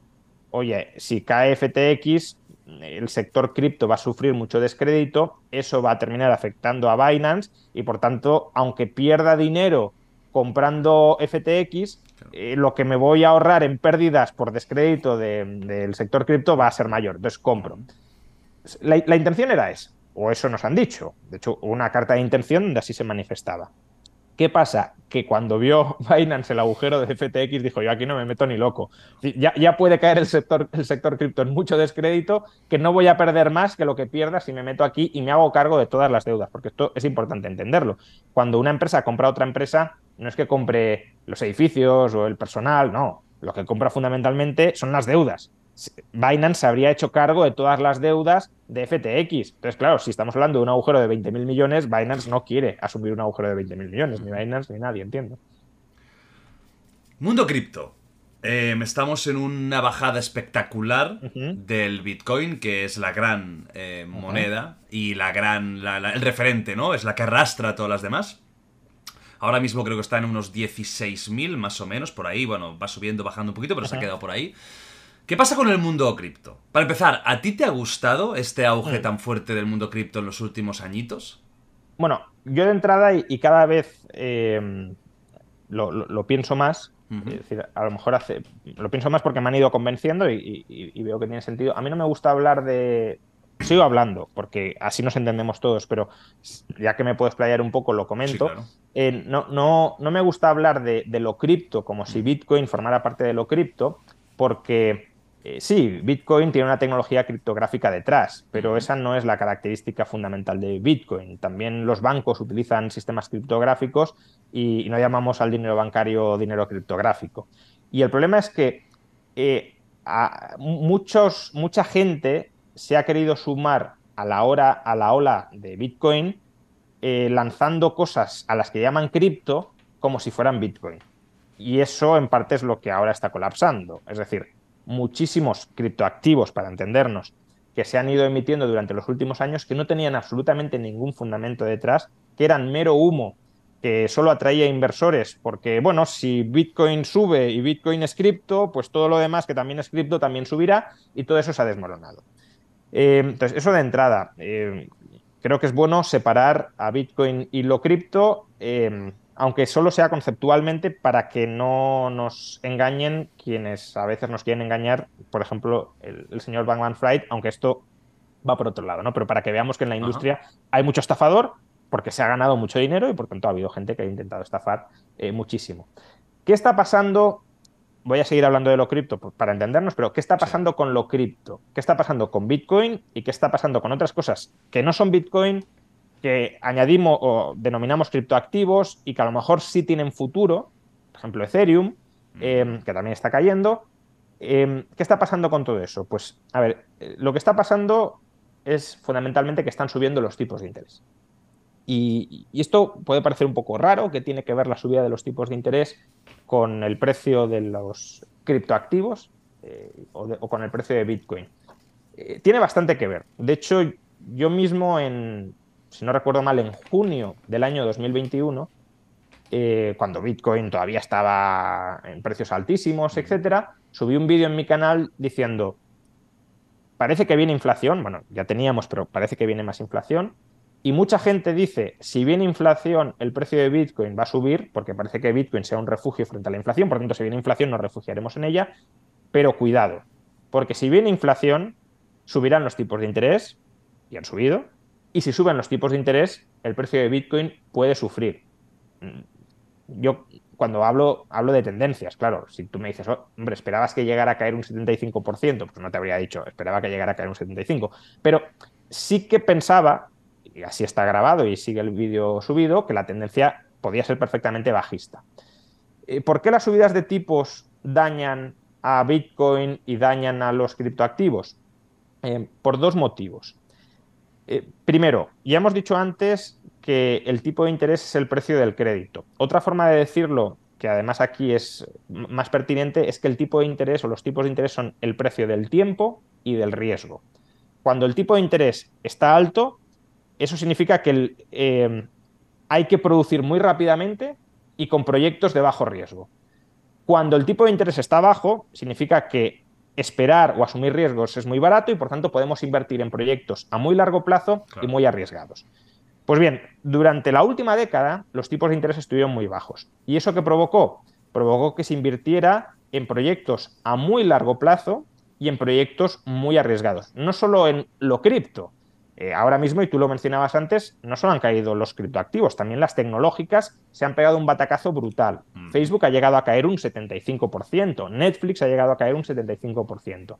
¿Y por qué? Pues en parte o en gran medida por estas subidas de tipos de interés. La economía, el conjunto, se está reequilibrando desde proyectos que son muy a largo plazo y muy inciertos, voy a desarrollar el metaverso, voy a ganar eh, millones y millones de suscriptores en el futuro, a proyectos que son más a corto plazo. Oye, que necesitamos petróleo ya, necesitamos gas ya, invierte más en, lo tangible inmediato y no en castillos en el aire futuros. Y eso mismo es lo que le ha pasado a los criptoactivos. Los criptoactivos, al final, se están comportando como si fueran una acción tecnológica, como si fueran la inversión en un proyecto tecnológico a muy largo plazo. Y lo mismo que ha pasado, ya digo, con las tecnológicas propiamente, ha pasado con los criptoactivos en ese sentido, ¿no? Subidas de tipos, sale el capital de proyectos a muy largo plazo y a muy largo riesgo o alto riesgo y busca refugio en otros activos más a corto plazo y de bajo riesgo. Entonces, tipos de interés dañan los criptoactivos primero por esto. Eh, criptoactivos y otros proyectos a largo plazo y de alto riesgo. Segundo motivo por el cual las subidas de tipos dañan a los criptoactivos, porque cuando suben los tipos, eh, mucha gente que invierte de manera apalancada o que adopta estrategias inversoras con deuda muy arriesgadas empiezan a quebrar.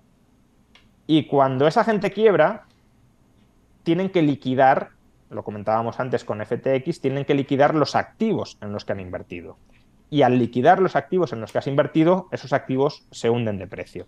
Entonces, el sector cripto era un sector no solo donde había mucho humo, donde había mucha gente tratando de volverse rica, dando el pelotazo, no se sabía muy bien con qué, sino que era un sector que además operaba con muchísimo apalancamiento. La gente, claro, si sube muchísimo el precio de un activo, pues yo lo mismo que decíamos antes con la vivienda. endeudar y ya lo recuperaré y ganaré. Me endeudo, compro, sigue subiendo y, y, cada vez la deuda vale menos en relación con lo que tengo, pues me endeudo todavía más, invierto más y soy cada vez más rico. Cuando cae el precio de esos eh, criptoactivos por la subida de tipos de interés y cuando además el coste de la deuda se te encarece por la subida de tipos de interés, tú dices, oye, lo que he comprado con la deuda vale un 70% menos que el precio que pude llegar a pagar. Y además la deuda cada vez me resulta más cara. Mm, estoy quebrado. Aparte, bueno, los bancos, si operas con crédito, normalmente te, piden que aportes garantías. Mm, y si no aportas garantías, ellos mismos te liquidan o con una hipoteca, ¿no? Si no puedes pagar, pues te liquido la casa para pagar la deuda. Pues aquí lo mismo.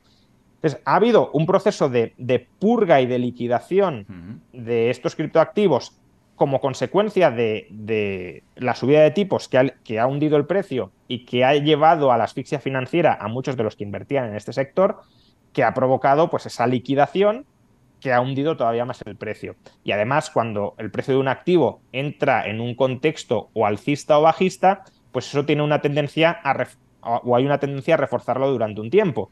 Si, los inversores más a corto plazo, los especuladores entre comillas, prevén que el precio va a seguir bajando, ellos van a apostar a que va a seguir bajando y lo harán bajar todavía más. Lo, contrario que, eh, que, sucedía con la subida. Si yo creo que va a subir, entro apostando a que va a subir y eso lleva a que suba todavía, todavía más. Yo creo que estamos en esa, en esa fase, pero que es una fase que hay que enmarcar en un contexto más amplio. Y el contexto, insisto, es que la economía se está, el conjunto de la economía se está reajustando desde sectores muy inciertos y de largo plazo a sectores más eh, a corto plazo y más ciertos. Y eso implica que mucho de lo cripto va a desaparecer. Mucho de lo que mm, conocíamos como cripto y que parecían proyectos que estaban aquí eh, para siempre o que tenían mucho potencial, que eran proyectos que si uno preguntaba, pero a ver, ¿detrás qué tiene? Claro, ¿qué, ¿para qué sirve esto? ¿Para qué sirve esto? No había respuesta, pues todo eso se va a purgar previsiblemente y muchos operadores, FTX es un caso claro, pero no es el único, eh, se había sobredimensionado la industria y ahora viene el momento de purgarla. ¿Eso significa que va a desaparecer todo lo cripto? Yo creo que no, porque sí hay proyectos que tienen su sentido y, tienen su lógica. Y voy en especial, em, sin que esto sea de nuevo una recomendación de inversión, yo nunca hago recomendaciones de inversión, Em, y, además en algo que es tan incierto y además en algo en el que quien invierte debe conocerlo suficientemente bien como para saber dónde se mete, todavía menos, pero creo que el activo en este mundo que tiene más sentido es Bitcoin y, bueno, y, y, desde luego si desapareciera Bitcoin, entonces sí que te diría todo va a desaparecer, pero creo que tiene sentido que se salve Bitcoin y que se salven más cosas pero si se salvan será porque tienen algo de valor detrás, no porque sean cripto y porque sigamos en una burbuja. Esa burbuja, afortunadamente, y digo afortunadamente, ha pinchado y ha desaparecido. Había demasiados gurús en el mundo cripto, demasiados canales de YouTube de chavales que realmente no sabían cómo funciona la macroeconomía ni la economía. Eh, ¿Crees que ha habido también un auge de, gracias a tecnologías, a YouTube, a, Instagram, a TikTok? De gente súper inexperta dando consejos a gente súper inexperta, muy joven en muchos casos, o muy mayor, que decían, no, mis ahorros de mi vida, a ver si los multiplico por dos. ¿Crees que ha habido un problema en ese sentido? Bueno, es algo propio de toda, de, todo, de toda vorágine o, euforia inversora. Ya se decía, anécdotas ¿no? del crisis del 29, pues eh, dejo, me voy, me voy a vender las acciones cuando la persona que me limpia los zapatos me está haciendo recomendaciones de inversión. Pues aquí un poco lo mismo. Eh, cuando sube un activo es muy fácil invertir. Que inviertas en lo que inviertas vas a ganar y en ocasiones muchísimo. Entonces, una persona, aunque no tenga ni idea, si invierte y gana, puede pensar que sí tiene idea. Honestamente, no digo que sean estafadores, sino, oye, a mí me ha ido bien con esta estrategia, estoy ganando mucho dinero, he pasado de tener muy poco dinero a ser eh, multimillonario, bueno, no sé si multimillonario, pero millonario. he ganado, eh, he, ganado mi fortuna. Pues eh, lo cuento, lo cuento y explico por qué he tenido éxito y racionalizo por qué creo que he tenido éxito.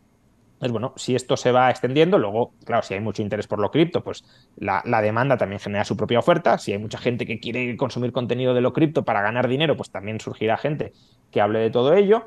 Em, y, bueno, creo que es más un síntoma que, una causa profunda del problema. Las causas del problema han sido otras.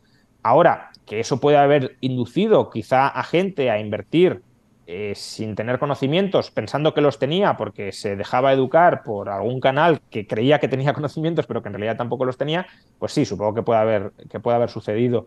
Pero aquí, yo siempre lo digo, y por eso tampoco me gusta hacer recomendaciones de inversión, Em, y creo que es una norma que hay que grabar con fuego, no inviertas en nada que no entiendas. Eh, antes de invertir en algo, mucha información y mucha formación. Y, e invierte una vez seas consciente de los riesgos que comporta esa inversión y porque estás dispuesto a asumir esos riesgos. No inviertas porque otro te diga, eh, esto va a subir y tú quieres creer que va a subir y por tanto compras. Eso es un, es un error que eh, termina perjudicando a esa persona si no vende a tiempo y, que incluso puede perjudicar a los demás en la medida en que contribuye a, inflar el precio de ese activo de manera eh, incorrecta. ¿no? Entonces, bueno, quien haya seguido ese consejo, que es un consejo prudencial que debería seguir todo el mundo, pues imagino que se habrá quedado fuera de, esta vorágine. Mm, quien no, pues tal vez haya aprendido una valiosa lección para, para episodios futuros que sin duda se darán en lo cripto o en otra cosa que no sea cripto, pero volveremos a vivir episodios de estos y es muy importante mantener la cabeza fría, em, ya no a la hora de seleccionar en qué invierto, sino incluso a la hora de decidir si invierto o no invierto, si me meto o no me meto. ¿Entiendes en lo que te vas a meter? Muy superficialmente, pues no te metas. Está. No, no hay más. y, si te y si te metes, entiende que te estás metiendo en algo como podrías ir al casino. Estás metiendo tu dinero en un sitio cuyo resultado no controlas ni conoces en absoluto.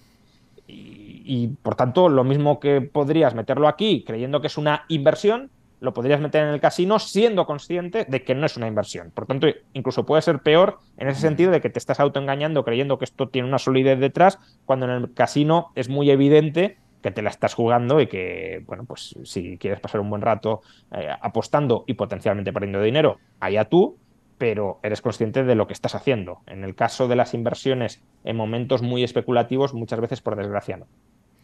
¿Crees que el Bitcoin va a seguir bajando? Hay predicciones de 5.000 dólares en 2023. ¿Crees que se va a estabilizar? ¿No tienes ni idea? ¿Es algo impredecible completamente? A ver, en general lo que vayan a hacer los mercados no, lo sabemos, o al menos yo no lo sé. A lo mejor hay gente que lo sabe, creo que no, creo que no lo sabe nadie. Eh, habrá gente mucho mejor informada que yo, eso sí, por supuesto, pero eh, quien diga sé que va a pasar esto o es muy seguro que, a pasar, que va a pasar esto, yo desconfiaría porque mm, ya he dicho que en gran medida lo que suceda o deje de suceder depende de decisiones políticas que no sabemos cuáles van a ser, con lo cual el, el grado de confianza que se pueda tener en afirmaciones muy rotundas sobre algo no puede ser muy alto. Em, ¿Argumentos para que baje? Pues que el momento de liquidación de lo cripto probablemente no haya terminado, probablemente veamos nuevos episodios de, quiebras, de, liquidaciones de activos y eso impulse el precio de Bitcoin a la baja y cuanto más baje el precio de Bitcoin, más liquidaciones adicionales habrá. Es un círculo ahí que va, es como una cadena de dominos, ¿no? Que vas tumbando. Claro, eh, hay gente que que puede haber comprado Bitcoin con deuda a 10.000. Entonces, bueno, si no baja el precio de 10.000, no hay problema. Ahora, como baja de 10.000, eh, o, aporto nuevo capital para cubrir el agujero, o el banco me liquida la financiación y me liquida los Bitcoins, y eso hace que todavía caiga más el precio de Bitcoin. Entonces, bueno, ahí sí puede haber una espiral que todavía no haya terminado. Eh, argumentos mm, positivos para, para Bitcoin eh, o para otros cripto, pues que, como decía, parece que el momento de subida de tipos de interés, lo decíamos ya hace un rato, ha llegado a su fin o está cerca de llegar a su fin y que incluso los mercados anticipan bajadas de tipos de interés en algún momento del año que viene o a principios de 2024. Si los tipos de interés bajan, eso, ceteris paribus, es decir, otras cosas siendo constantes, eh, es, es, un factor entre otros muchos y por tanto no es lo único que determina, pero es un factor muy importante, eso es favorable para Bitcoin. Es más, Bitcoin lleva varios días recuperándose y con buen comportamiento justamente desde el momento en el que eh, la Reserva Federal ha empezado a lanzar el mensaje de, bueno, a lo mejor ya no vamos a subir mucho más los tipos de interés, etc. Si se consolida esa tendencia, eh, eso probablemente sea bueno para Bitcoin. Es más, es verdad que ahora ha llegado a caer incluso por debajo de 16.000 hasta 15.000, ahora ha subido algo más hasta 16, 17, eh, pero hasta que quebró FTX, Bitcoin ya había caído y se había pegado un buen batacazo, pero estaba estabilizado en torno a los 20. Llevaba mucho tiempo estabilizado en torno a los 20 y eso es positivo. Es decir, que, que Bitcoin, que es un, un, activo cuyo argumento de valor es esto te si compras esto, vas a poder transmitir parte de tu patrimonio a lo largo del tiempo sin depender de terceros, sin depender, sin tener que confiar ni en bancos, ni en gobiernos, ni en nadie, Em, claro, que, el valor de Bitcoin se estabilice eh, es, un argumento de peso a favor de la supervivencia futura de Bitcoin. Em, entonces, si se vuelve a estabilizar en unos niveles de 17, 18 o de 20, eso no es en absoluto negativo y, puede llevar a que en algún momento futuro entre nuevo capital de verdad, no especulativo, sino capital de, verdad en Bitcoin, porque diga, oye, no sé, un fondo, yo necesito transmitir, hay fondos que, em, que claro, eh, o, patrimonios de grandes fortunas que claro, lo, lo, lo mollar no lo tienen en, activos mm, especulativos o en, activos con una volatilidad potencialmente muy grande, sino que lo tienen, vale, en acciones y demás, o en inmuebles, pero una pequeña parte de su patrimonio la pueden tener, por ejemplo, en oro. ¿Por qué en oro? Pues porque aunque el oro pueda ser volátil, a largo plazo más o menos mantiene su valor. Pues bien, uno de estos grandes patrimonios, y de hecho así ha sucedido durante los últimos años, es decir, que han entrado inversores institucionales, se puede plantear, oye, y si además de oro tengo un poquitín de Bitcoin porque también me ayuda a transmitir valor, pues eso lleva a que, como decía, capital de verdad, con vocación de, holdear en el buen sentido. Es decir, esto es un activo a largo plazo para transmitir valor, entre en Bitcoin y eso puede llevar a incrementar su precio de nuevo de manera sostenida. Cuando hablo de manera sostenida es Bitcoin no ha bajado eh, de nuevo a 300. Entonces, esa es una cota que ya parece que ha quedado definitivamente atrás. Entonces, Bitcoin va subiendo y va consolidando escalones en función de, la gente que lo mantenga en su cartera a largo plazo. En los últimos años el problema es que entró gente que invertía solo para especular y de la misma manera que entró muy rápido, ha salido muy rápido y, se han liquidado. Em, si, sigue entrando, si se estabiliza el valor y en función de esa estabilidad va entrando gente que lo compra para mantenerlo en cartera a largo plazo, eso sería un argumento alcista y además alcista de consolidar un nuevo nivel al alza. Había una burbuja en las tecnológicas. Hemos escuchado hace poquito que Facebook ha despedido a decenas de miles de empleados. Está el tema de Twitter de Elon Musk, eh, una empresa que es deficitaria y a ver qué pasa con él. Eh, está todo el tema de Netflix, que también ha perdido muchísima credibilidad. Y parece, parece que es como algo que se está contaminando entre ellas. Había una burbuja, no llegaba a tanto. Bueno, depende cómo queramos entender burbuja. No son términos que utilizamos, yo los uso, los he usado mucho, pero a veces son un términos un poco indefinidos o más que indefinidos, que cada persona entiende algo distinto por burbuja, ¿no? Eh, técnicamente sí puede que, haya, eh, que hubiese una burbuja. Ahora, ¿eso significa que era un burbujón, eh, que todo lo de detrás no valía nada? No, eso tampoco. Es decir, ¿en qué sentido ha habido una burbuja? Pues lo que comentaba antes los tipos de interés estaban tan bajos que eh, lo que nos estaban diciendo desde los mercados financieros, porque el banco, no lo olvidemos, porque los bancos centrales determinaban que los tipos de interés estuvieran muy bajos, pero lo que se nos estaba diciendo desde los mercados financieros es invertid en proyectos a largo plazo y muy arriesgados, porque os damos financiación para eso y eso tiene un potencial de revalorización futura muy grande y nosotros os aguantamos, os financiamos. Entonces, claro, si las reglas del juego o si los precios de la financiación los estableces a esos niveles, lo racional de nuevo es invertir en este tipo de proyectos a muy largo plazo, muy inciertos, porque, eh, claro, si tú tienes que pagar todos los meses un tipo de interés muy alto, o lo rentabilizas ya o no puedes hacer frente a eso. Pero si el tipo de interés está por los suelos, tú te puedes plantear, oye, voy a desarrollar algo a 20 años vista. Ahora mismo no es rentable, ahora mismo pierdo dinero, como eh, muchas empresas de más, pero dentro de 20 años cuando ya haya desarrollado bien el producto, haya crecido mucho, ganaré mucho y, podré pagar toda la deuda que he asumido. Un poco, de nuevo, también lo que ha hecho Musk con Twitter. Ha comprado Twitter con deuda, Twitter pierde muchísimo dinero, pero que espera ser capaz de rentabilizarlo. Veremos si, si es así o no. Pero son inversiones a muy largo plazo que tiene sentido hacerlas cuando la financiación está muy barata. Claro, si sube la financiación, el coste de financiación, perdón, los tipos de interés, ya no tiene sentido hacer esas inversiones y en la medida en que se puedan deshacer, se deshacen. Es decir, el capital, la inversión sale de esos sectores a largo plazo y arriesgados y se va a otros. Con lo cual, eso podríamos decir que es el pinchazo de la burbuja. Pero, de nuevo, no es que no haya nada detrás de las tecnológicas, de hecho, son un sector muy potente, muy eh, importante y que genera mucho valor añadido dentro de nuestras economías y lo van a seguir siendo. La cuestión es si va a seguir fluyendo eh, tanto capital hacia las tecnológicas como afluía hasta el momento, y eso es algo que vuelvan a bajar los tipos de interés, no parece que vaya a ser el caso. Te quiero preguntar ahora por cosas más del mundo, de actualidad, personajes concretos, eh, y luego vamos a ir al tema más ideológico, ¿no? Hay un personaje en el mundo liberal que, del que se ha hablado muchísimo en los últimos meses, par de años, que es Javier Milei, en Argentina. Quiero preguntarte por él, por, por su perfil, muy controvertido, eh, mucha gente que lo adora, mucha gente que lo vilipendia. ¿Tú qué opinas de él? ¿Es un liberal real? ¿Se ha asociado incluso como en la extrema derecha? ¿Crees que es una, un prejuicio? ¿Cómo lo definirías tú?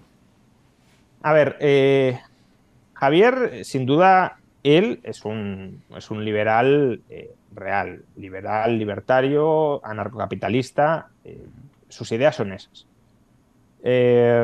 Es verdad que tiene un estilo muy particular, que no es el mío, pero que bueno, es un estilo que a mucha gente le gusta más, llega, llega sin duda a muchísima más gente y en la esfera o en la escena comunicativa y política, pues es, un, un estilo efectivo, que a mí particularmente no me gusta, no lo utilizo, ni, ni creo que es algo que, debiera generalizarse, pero bueno, es que también en Argentina a quien tienen que combatir son a quien tienen que combatir, que son los maestros de la manipulación política, entonces o haces algo contra eso o, eres irrelevante. Bien, eso por un lado. Entonces, de las convicciones de Javier yo no tengo ninguna duda, o al menos las que ha mantenido históricamente el problema que yo le veo potencial a, lo que está haciendo Javier es que la política lo corrompe todo. Eh, todo, absolutamente. De hecho, ese es uno de los motivos, quizá no el principal, el principal es que no me gusta nada, pero eh, mucha gente me dice, oye, métete en política, era un partido. Nunca lo haré. Eh, primero, porque no me gusta y no voy a sacrificar mi vida para hacer algo que no me gusta. Y segundo, también porque creo que si me metiera acabaría siendo corrompido por la política y tampoco quiero, quiero algo similar. ¿no? es algo parecido a, por buscar un momento un poco friki, a, la conversación que tienen Frodo y Gandalf cuando Frodo le dice, oye, te doy el anillo del poder que tú lo sabrás gestionar y Gandalf le mm. dice, no, porque me corrompería absolutamente. ¿no? Pues aquí pasa algo parecido. Eh, entonces, ¿de qué manera corrompe la política los buenos ideales o las buenas convicciones? Pues de entrada que tienes que hacer alianzas eh, para ser relevante en muchos casos con, con personas que no mantienen tu ideología o que incluso en algunos casos pueden odiar tu ideología, pero como odiáis conjuntamente más a un tercero, os aliáis contra ese tercero. Entonces, Javier en Argentina está eh, estableciendo una serie de alianzas con personas que decididamente no son liberales, incluso en algunos casos las podríamos calificar de antiliberales, eh, y que, por tanto, al conjugar un programa, pues hay cosas que son muy liberales porque las trae Javier, pero hay cosas que no son nada liberales porque eh, Javier tiene que, construir puentes o tiene que tender puentes y, los puentes se tienden pues, incorporando ideas de, tus aliados. ¿no? Eso lo vemos con claridad, creo yo, en las alianzas también internacionales que está forzando eh, Javier Milei. Eh, claro, es que Milei em, empieza de la nada, prácticamente de la nada. Em, tiene que construir un partido político, un movimiento político, más que un partido, y para eso necesitas reconocimiento internacional, necesitas que tus ideas internas la gente las perciba como asimilables a otros actores políticos relevantes de otra parte del mundo. Entonces, eh, Javier, ¿qué, alianzas internacionales está atendiendo? Pues algunas, como por ejemplo las de José Antonio Cast en Chile, pues eh, yo creo que relativamente razonables, porque es verdad que, Cast viene de donde viene, eh, viene de una tradición pues no, muy liberal, pero eh, el partido de Cast, incluso el propio Cast, probablemente su programa, si uno lo miraba en Chile, sería un programa razonablemente liberal, salvo por algunas cosas no menores, pero, pero en general razonablemente liberal, pero también hay otras alianzas con, con partidos que no tienen nada de liberales eh, y por traerlo al terreno nacional con Vox en España. estuvo en una, en una celebración, ¿no? Que Vox hizo hace un mes o algo así. Sí, Vox dentro del partido tiene elementos liberales, sí. hay gente en Vox que es liberal, eh, incluso gente, economistas liberales en Vox que, a los que yo tengo aprecio, o tengo cierta, eh, cierta sintonía y cierta afinidad ideológica. Ahora, ¿esa gente es la que marca el discurso en Vox? No. Quizá lo marcó en las elecciones de 2019. Yo en 2019 escribí un artículo diciendo que Vox tenía el mejor de los programas económicos, eh, porque es verdad. el programa económico de Vox en el año 2019 era un muy buen programa económico. No era revolucionario, no iba a traer eh, a España el libertarismo, no, pero de, entre los grandes partidos políticos en 2019, desde luego, era el mejor programa económico. Ahora bien, en ese artículo, está disponible para quien quiera leerlo, también decía, ahora, sería muy ingenuo pensar que el hecho de que Vox haya sacado este programa significa primero que lo va a cumplir y segundo que no pueda degenerar muchísimo en el futuro, porque dentro de Vox no solo hay liberales que pueden ser los que han redactado este programa. Uy, perdona, que he perdido la imagen. Mi gente, hemos tenido un pequeño problema con la batería de la cámara y ya está solucionado y, continuamos. Estábamos con el tema de Vox, si no me equivoco, estábamos hablando pues de... Primero has hablado de que en su momento el tema económico para ti era de los que mejor lo llevaban, pero luego estaba la parte B, ¿no? Estábamos creo que por ahí. Claro, sí, yo en el artículo donde decía que el programa económico de Vox era el mejor de, los principales partidos, hombre, no el mejor, el mejor es el, el programa de un partido político muy pequeñito y casi irrelevante, que es el Partido Libertario en España, pero, pero bueno, de los grandes partidos era, claramente el, mejor en 2019. Pero yo en ese mismo artículo también decía, cuidado, no seamos ingenuos de pensar que esto no puede cambiar y sobre todo de que otras fuerzas dentro de Vox, que no son solo los pequeños representantes liberales, sino también pues tienes democristianos, tienes conservadores y tienes incluso falangistas dentro de Vox, que de hecho desde eh, el año 2009 han ido ganando cada vez más poder, eh, pues claro, no pensemos que esa gente que tiene una política o una visión económica totalmente contraria a la de los liberales no puede en algún momento terminar tomando el control del partido y, reorientando esto. Y eso es lo que ha sucedido con Vox. De hecho, ahora mismo Vox no tiene programa económico conocido. Tenía un muy buen programa económico, si estuviese tan orgulloso lo seguiría exhibiendo, porque incluso creo que ni siquiera gente que critica a Vox por muchas otras razones, en ocasiones con razón, en otras sin ella, pero que, es bastante anti-Vox, creo que ese programa económico tenían que reconocer que estaba bien hecho, aunque no coincidieran, tenía que reconocer que estaba bien hecho. Entonces, si tienes un producto electoral que es bueno y está ajustado a tu, a tu ideología, pues lo normal sería que lo siguieras exhibiendo y que lo siguieras presentando y que dijeras, mirad, esto que he trabajado y qué serios somos. Bueno, ha desaparecido no lo puedes encontrar por ningún lado y en su lugar tienes ideas casi de titulares que en muchos casos no tienen nada que ver con, la libertad económica. Entonces, bueno, Javier en, España ha buscado esa alianza con Vox, eh, que es una alianza para un libertario errónea, salvo que sea una alianza como la que dice Javier que quiere construir, y es todo lo que no sea izquierda, todo lo que no sea de izquierdas a mí me vale contra la izquierda. Yo creo que eso es un planteamiento equivocado por mucho que las ideas personales de Javier sobre el liberalismo o sobre el libertarismo me parezcan correctas. No todo lo que es izquierda es aliado natural del liberalismo. En muchas ocasiones es un enemigo natural del liberalismo. El, fascismo no es de izquierdas. El fascismo, aunque mucha gente dice que sí, pero personalmente creo que se puede establecer una diferenciación entre el fascismo y la izquierda, aun cuando es verdad Mussolini viniera de la izquierda, pero el fascismo no es de izquierdas.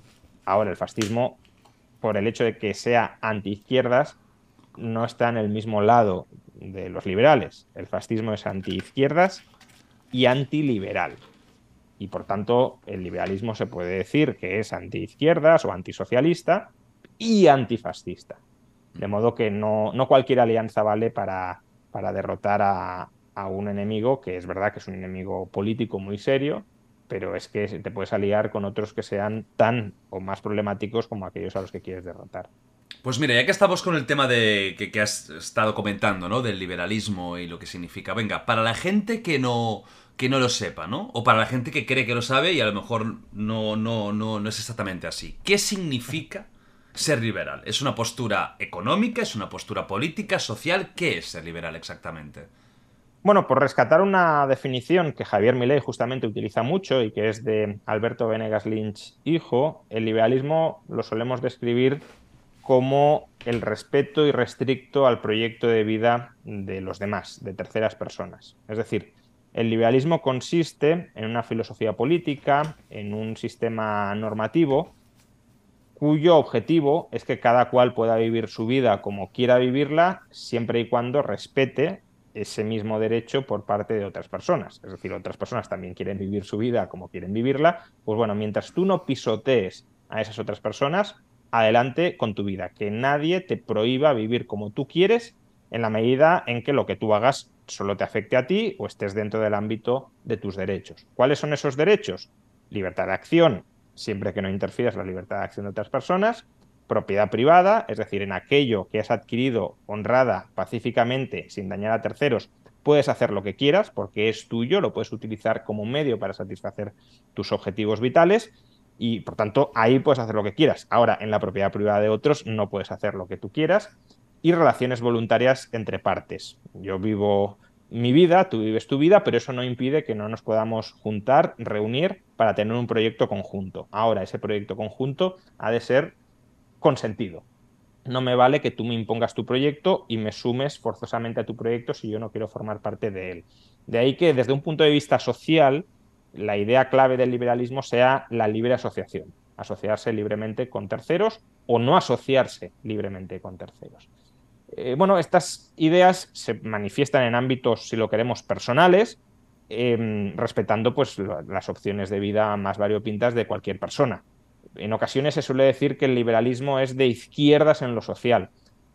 Bueno, yo creo que esta es una definición que ha ido perdiendo sentido con el paso del tiempo porque cada vez la izquierda también es más liberticida en lo social y se mete y se interfiere cada vez más en aspectos no económicos de la vida de las personas. Pero bueno, se tendía a pensar que la izquierda era bastante abierta, tolerante, eh, respetuosa con los estilos de vida personales de, los individuos y en ese sentido podríamos decir que el, liberalismo comparte con lo que era antes la izquierda esa tolerancia hacia los estilos de vida plurales de la gente en, en ámbitos no económicos o en esferas no económicas. Pero a su vez el liberalismo también traslada esta misma lógica al ámbito económico.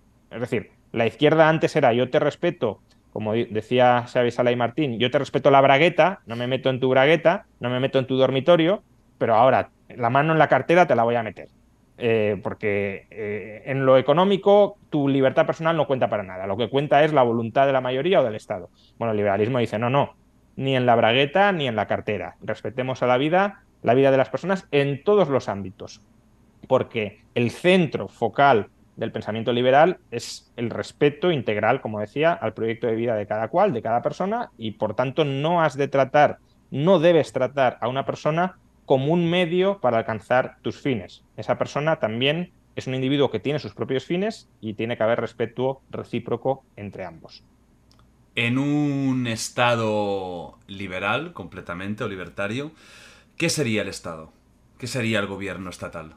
Bueno, el Estado en cualquier sociedad es el monopolio de la violencia, eh, eso tengámoslo muy presente. El Estado es el que se arroga la prerrogativa de decidir qué está bien y qué está mal. No solo eso, es quien se arroga la prerrogativa de hacer lo que le dé la gana.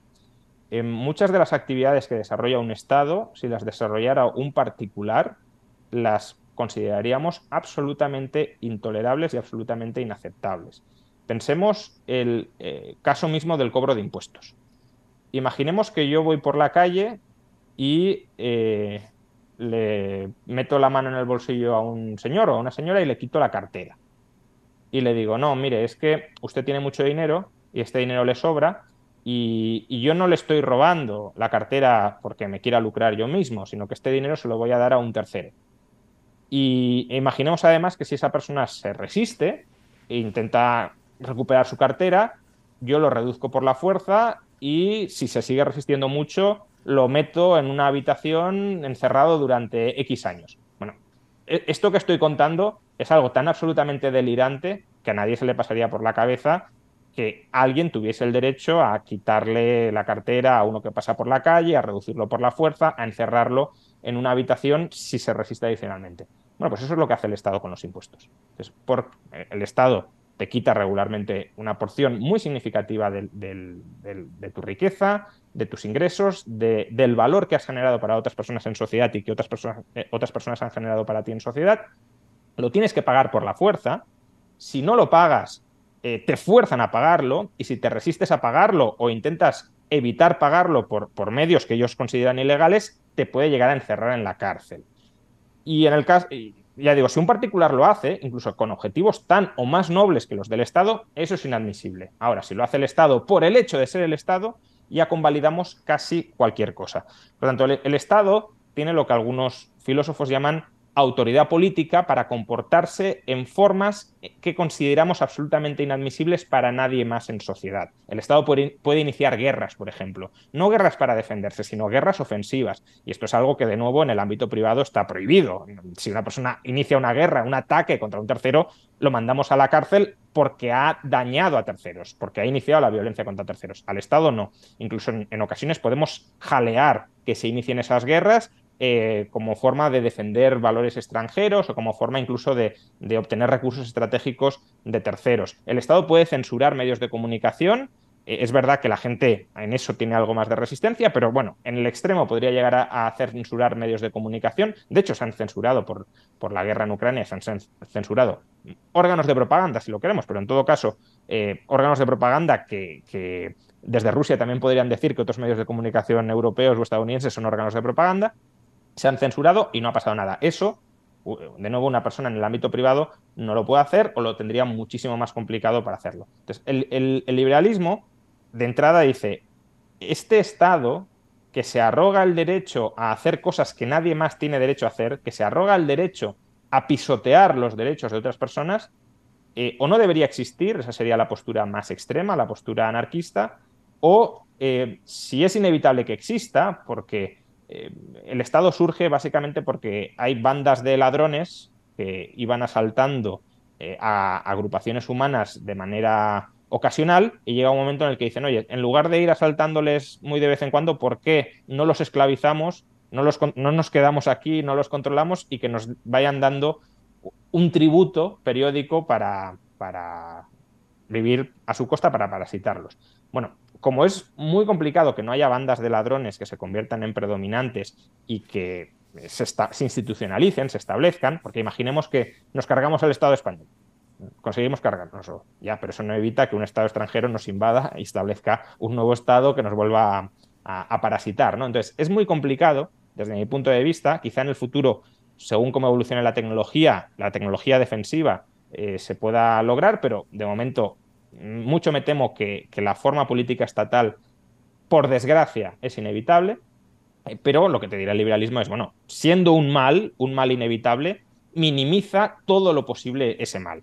Y es evidente que hoy el Estado tiene un tamaño gigantesco, eh, la mitad del PIB o más de la mitad en algunos casos pasa por las manos del Estado y además hiperregula la otra mitad. Ni, ni siquiera es que nos diga, te quito el 50% o más del 50% de lo que ganas pero luego te dejo tranquilo. Bueno, pues casi firmaba ya con eso. No, es que te quito el 50% de lo que generas y además el otro 50% te voy a decir qué tienes que hacer exactamente con él.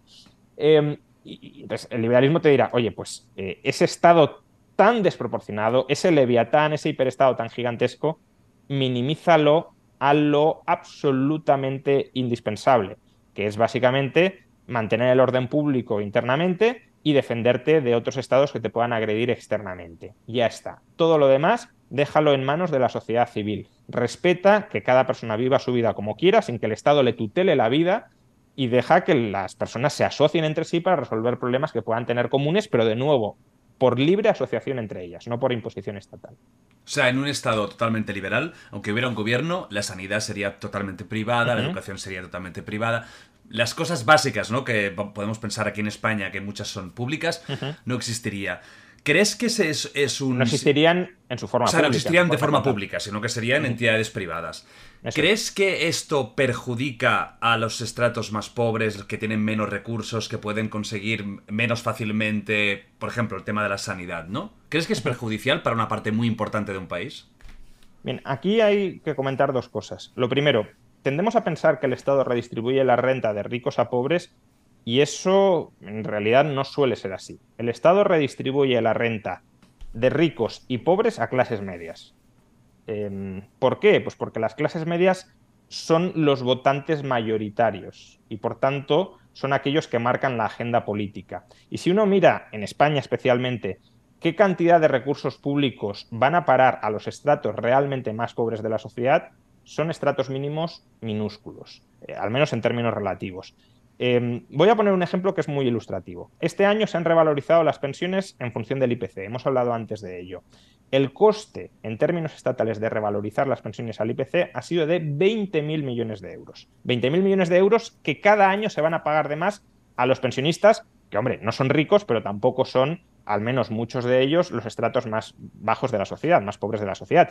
Si hubiéramos dicho, eh, se revalorizan las pensiones para las pensiones mínimas. Bueno, sería otro debate interesante y podríamos estar en ese supuesto de que el Estado sí protege a los más desfavorecidos. Pero no, se han revalorizado todas, incluso las más altas.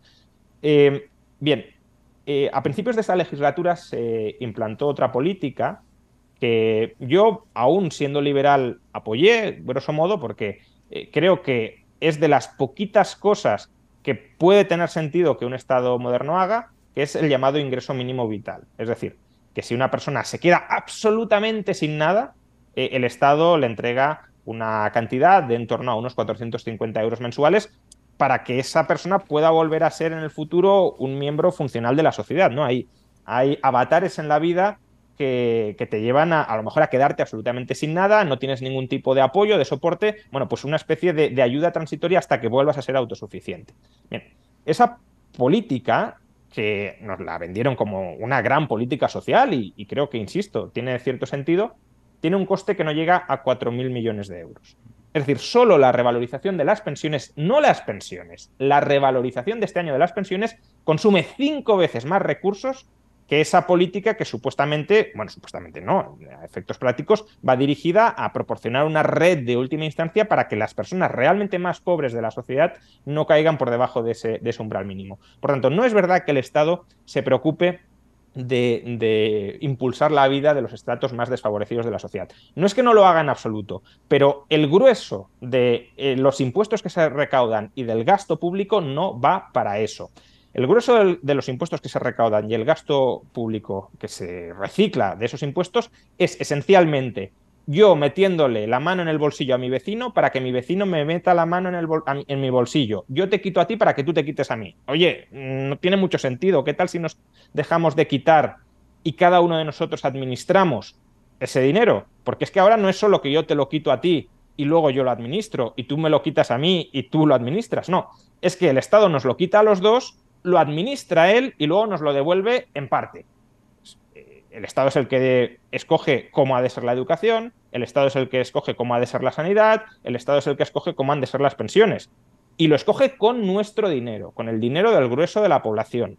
Em, insisto, si se tratara de proteger a los estratos más desfavorecidos de, de la sociedad, cosa que me parece perfectamente razonable, con un Estado muchísimo menor que el que tenemos ahora mismo, sería más que eh, suficiente. Pongamos una cifra.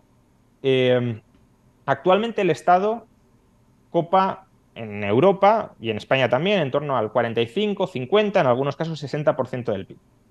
Bueno, ¿cuál sería el coste en España de entregar 10.000 euros cada año a 2 millones de personas? Estamos hablando de un programa social muy potente, ¿eh? porque dos millones de personas que consideremos estructuralmente pobres, que no puedan salir adelante por sus propios medios, ya es una cantidad apreciable de personas. Eh, de hecho, se considera que las personas que están en España en, situación de, una pobreza grave pueden rondar como mucho el medio millón. Eh, y estamos hablando de darles 10.000 euros, de entregarles, transferirles 10.000 euros anuales, eh, que es casi, no llega, 1.000 euros mensuales, es decir, el doble que el ingreso mínimo vital que ha establecido el gobierno. Bueno, eso tendría un coste del 2% del PIB. Menos incluso del 2% del PIB. A ver, para proporcionar una red de asistencia de última instancia, que en este caso tendría un 2%, pongamos un 3, un 4, necesitamos el 50% del PIB. Y que no me digan que es por la seguridad o la defensa.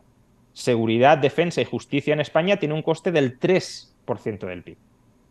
Vale, seguridad, justicia y defensa, más un programa más o menos generoso como el que he establecido de, rentas de, última instancia para que aquellos estratos verdaderamente pobres de la sociedad tengan un sustento, incluso para que puedan pagar con un cheque sanitario un cheque escolar la educación la sanidad de sus hijos. Eso no cuesta en ningún caso más del 10% del PIB, bastante menos. Entonces, todo lo demás, hasta el 40, 45, 50, esos son servicios que se financian a través del Estado, no porque la sociedad no pudiese, el grueso de la sociedad, las clases medias, no pudiese financiarlo por sí mismos, sino porque el Estado, es como si Apple, por ejemplo, nos quitara 2.000 euros al año y nos dijera, oye, pero te estoy dando un iPhone. O iPhone y otra cosa. Dijéramos, ya, pero es que a lo mejor yo no quiero que tú me des el iPhone. ¿Por qué no me dejas de quitar esos 2.000 euros y yo escojo qué hacer con ellos? No. no, no, no, pero no te puedes quejar, que te estoy dando algo a cambio. Ya, ya, pero es que aunque quisiera comprar tu iPhone, déjame que yo tenga la capacidad de escoger si lo quiero comprar o no. Pues bien, ese es el grueso de los programas estatales a día de hoy. No es la asistencia a los pobres como se nos suele decir. Eh, esa es la excusa para justificar, para legitimar socialmente un entramado gigantesco del 45, 50 o 60% del PIB. Y aparte de esto, y no me quiero enrollar mucho, pero creo que también es relevante, mm. eh, no perdamos de vista que antes del estado de bienestar, que el estado de bienestar es una invención relativamente moderna, la sociedad ya tenía redes de asistencia y de ayuda mutua de carácter no estatal. En el siglo XIX, a principios del siglo XX, si una persona caía enferma, no había estado de bienestar. Y no es que se quedara, podía pasar de todo porque estamos hablando de sociedades muy pobres, pero no es que todo el mundo que cayera enfermo se quedara sin ningún tipo de sustento o sin ningún tipo de asistencia. Precisamente porque la gente entendía que eso era un problema y no quería verse expuesta a ese problema, la propia sociedad se organizaba para qué? para crear una especie de, de clubs privados, se llamaban sociedades de ayuda mutua o mutualidades, que eran agrupaciones muy amplias de personas que decían, oye, si alguno de nuestros miembros cae enfermo, este grupo le apoya. No estamos hablando de caridad, esto es muy importante eh, aclararlo. No es, no es que un rico diga, oye, yo voy aquí a repartir una cantidad de dinero, no. No es filantropía, no es caridad es compromiso multilateral entre los miembros de ese grupo de nos vamos a ayudar recíprocamente, hoy por ti, mañana por mí. Y, el estado de bienestar que había en esa época era ese. Y, y no funcionaba mal en las condiciones, insisto, eh, materiales de la época, que eran muchísimo peores que las actuales. Obviamente no se puede comparar. El estado de bienestar que se hubiese podido crear en aquel entonces eh, era un estado de bienestar absolutamente ridículo y que hoy consideraríamos eh, de, miseria y, absolutamente insuficiente para las necesidades actuales. Pero hoy, si mantuviéramos ese asociacionismo voluntario que el Estado se ha cargado, muchas veces se critica que en nuestras sociedades no conocemos a nuestro vecino, que somos anónimos, que, que estamos totalmente aislados de la sociedad que nos rodea, pero eso en parte es consecuencia, en parte, no digo solo, pero en parte es consecuencia de que el Estado nos dice, yo te lo doy todo, yo te lo garantizo todo, no hace falta que te relaciones con nadie, no hace falta que te integres en ningún grupo porque yo he convertido en un derecho el que tú vayas a recibir esto. Antes no era así. Antes yo tenía que labrar una relación de amistad con otras personas para que entre todos nos ayudáramos y eso generaba una fibra comunitaria que hoy ha desaparecido porque el Estado se la ha cargado al reemplazarla por el Estado de Bienestar. Por tanto, en definitiva, esas dos cuestiones. Primero, el Estado hoy no se ocupa principalmente de los pobres, eso es un mito. Segundo, la sociedad, incluyendo los pobres, no son incapaces de autoorganizarse para salir adelante y ayudarse mutuamente. Tiene sentido que haya una red subsidiaria de última instancia em, por si eh, hay alguien que no está tampoco integrada en ninguna red de ayuda mutua, etcétera, pero eh, tampoco pensemos que eso en una sociedad con un Estado mucho más pequeño sería necesario, porque en gran medida la gente ya se ayudaría entre sí como se ayudaba entre sí en el pasado antes de que el Estado destruyera esas redes de ayuda mutua. ¿No crees que un Estado tan liberal sobrevalora quizás un poquito al ser humano? No, al contrario, yo creo que es eh, una muestra muy clara del escepticismo que tenemos hacia el ser humano. Mm. Eh, ¿Por qué? Pues que, porque no olvidemos que los políticos son seres humanos. Entonces, yo muchas veces cuando se dice, hombre, pero es que eh, el ser humano es un lobo para el otro hombre. Con lo cual, ¿cómo vas a dejar en libertad a un cordero y a un lobo? Digo, ah, y es mejor colocar al lobo al frente de una maquinaria estatal omnipotente que tiene la legitimidad social para hacer lo que le dé la gana. Porque al frente de los estados, quienes llegan son los peores lobos que hay dentro de una sociedad. Son aquellas personas que tienen una mayor sed de poder, una mayor sed de control, que están dispuestas a traicionar a todo el mundo, especialmente a sus compañeros de partido, para llegar a lo más alto. Es decir, los que llegan a lo más alto de la política son los peores, los peores de la sociedad. hay un proceso de selección adversa brutal en la política. Si dices la verdad, pierdes. Si mientes, ganas. Y por tanto, el que gana es el más tramposo y el más mentiroso. Y gana además no, no sé, la presidencia de una comunidad de vecinos, gana la presidencia de un aparato coactivo, burocrático, recaudatorio, gigantesco y masivo para hacer y deshacer a su antojo con restricciones muy escasas, que son las restricciones constitucionales y legales, pero las, las leyes las pueden cambiar con bastante facilidad. La constitución con mucha más dificultad. Pero incluso así, se terminan saltando la constitución, y, y hemos tenido casos flagrantes recientemente con los estados de alarma, y no pasa nada. Por tanto, tienen un poder enorme para hacer lo que quieran. De modo que el liberalismo dice, oye, no le des ese poder a nadie, quítaselo, especialmente a esta gente que es tan psicopática. Y, y por tanto no es una muestra de que confiemos demasiado en el ser humano, es, oye, precisamente porque no creo que haya mesías ni haya salvadores universales, dejemos que de mi vida me ocupo yo. No te ocupes tú, que además si te intentas ocupar tú, aunque sea supuestamente para mi bien, me vas a terminar instrumentalizando para alcanzar tus objetivos, no los míos. Lo único que te pido es que me respetes. Lo único que te pido es que coexistamos pacíficamente tú y yo. No te pido nada más. Ni que me des, ni nada. Solo no me quites y solo no me sometas. Y yo a cambio haré lo mismo. No te quitaré, no te someteré. Un pacto de, coexistencia pacífica. Pero precisamente porque no me fío de ti. Y si me fío de ti, ya me asociaré contigo. Pero déjame que yo decida si me fío y me quiero asociar contigo. No, no intentes forzarme tú la asociación, porque normalmente cuando uno está muy interesado en asociarse con otro y ese otro no lo tiene tan claro, es porque el otro va a querer parasitar de alguna manera a ese uno. Y por tanto, mejor tener la opción o de no asociarme o de si me he asociado, salirme en caso de que vea que lo tuyo no está muy claro. Uh -huh. Caso práctico en un estado liberal en el que, por ejemplo, el tema de la sanidad es el tema que quizás más gente habla, ¿no? Porque es como al final uh -huh. la salud es, podríamos decir, que es sí. lo más importante que hay en la vida. Eh, vamos a decir que tenemos un estado liberal en el que la sanidad es totalmente privada y una persona tiene una enfermedad, -huh. no digo rara, pero sí una enfermedad cara de curar, ¿no? Podría ser diálisis o algún tipo de cáncer, etc. En este caso, ¿qué, qué, qué, ¿qué, se podría hacer y esa persona no tiene suficientes recursos ni para mantenerse en vida? primero un, un matiz porque uh -huh. dices, la sanidad es lo más importante de la vida o la salud es lo más importante de la vida. Bueno, uno puede decir, oye, incluso antes que la salud, lo más importante es alimentarse. ¿Y por qué digo esto? Porque la alimentación es privada. La producción de alimentos, la distribución de alimentos, es totalmente privada. Entonces, muchas veces decimos, aquello que es muy importante es algo de lo que se tiene que ocupar el Estado. Bueno, hay cosas muy importantes en nuestra vida la alimentación, la vestimenta, claro, si no nos pudiéramos vestir, pues moriríamos de frío, por ejemplo, o la construcción de viviendas, todo eso está en el ámbito privado y también es muy importante. No voy a entrar en si es más o menos importante, pero al menos tan importante como, como la salud y vemos natural que esté en manos privadas. Hay gente que podrá querer que esté en manos públicas, no me cabe ninguna duda, pero mmm, a mucha otra gente no le suena extraño que los supermercados sean privados o que los agricultores no sean funcionarios o que las empresas que fabrican tractores no sean empresas públicas. Todo eso entendemos que, que, mucha gente entiende que puede ser privado y no pasa nada, no hay ninguna tragedia por todo ello. Al contrario, los supermercados en España, aunque ahora estemos en un periodo de inflación, etcétera, funcionan muy bien. Durante la pandemia funcionaron estupendamente bien, etcétera. Caso práctico, sanidad.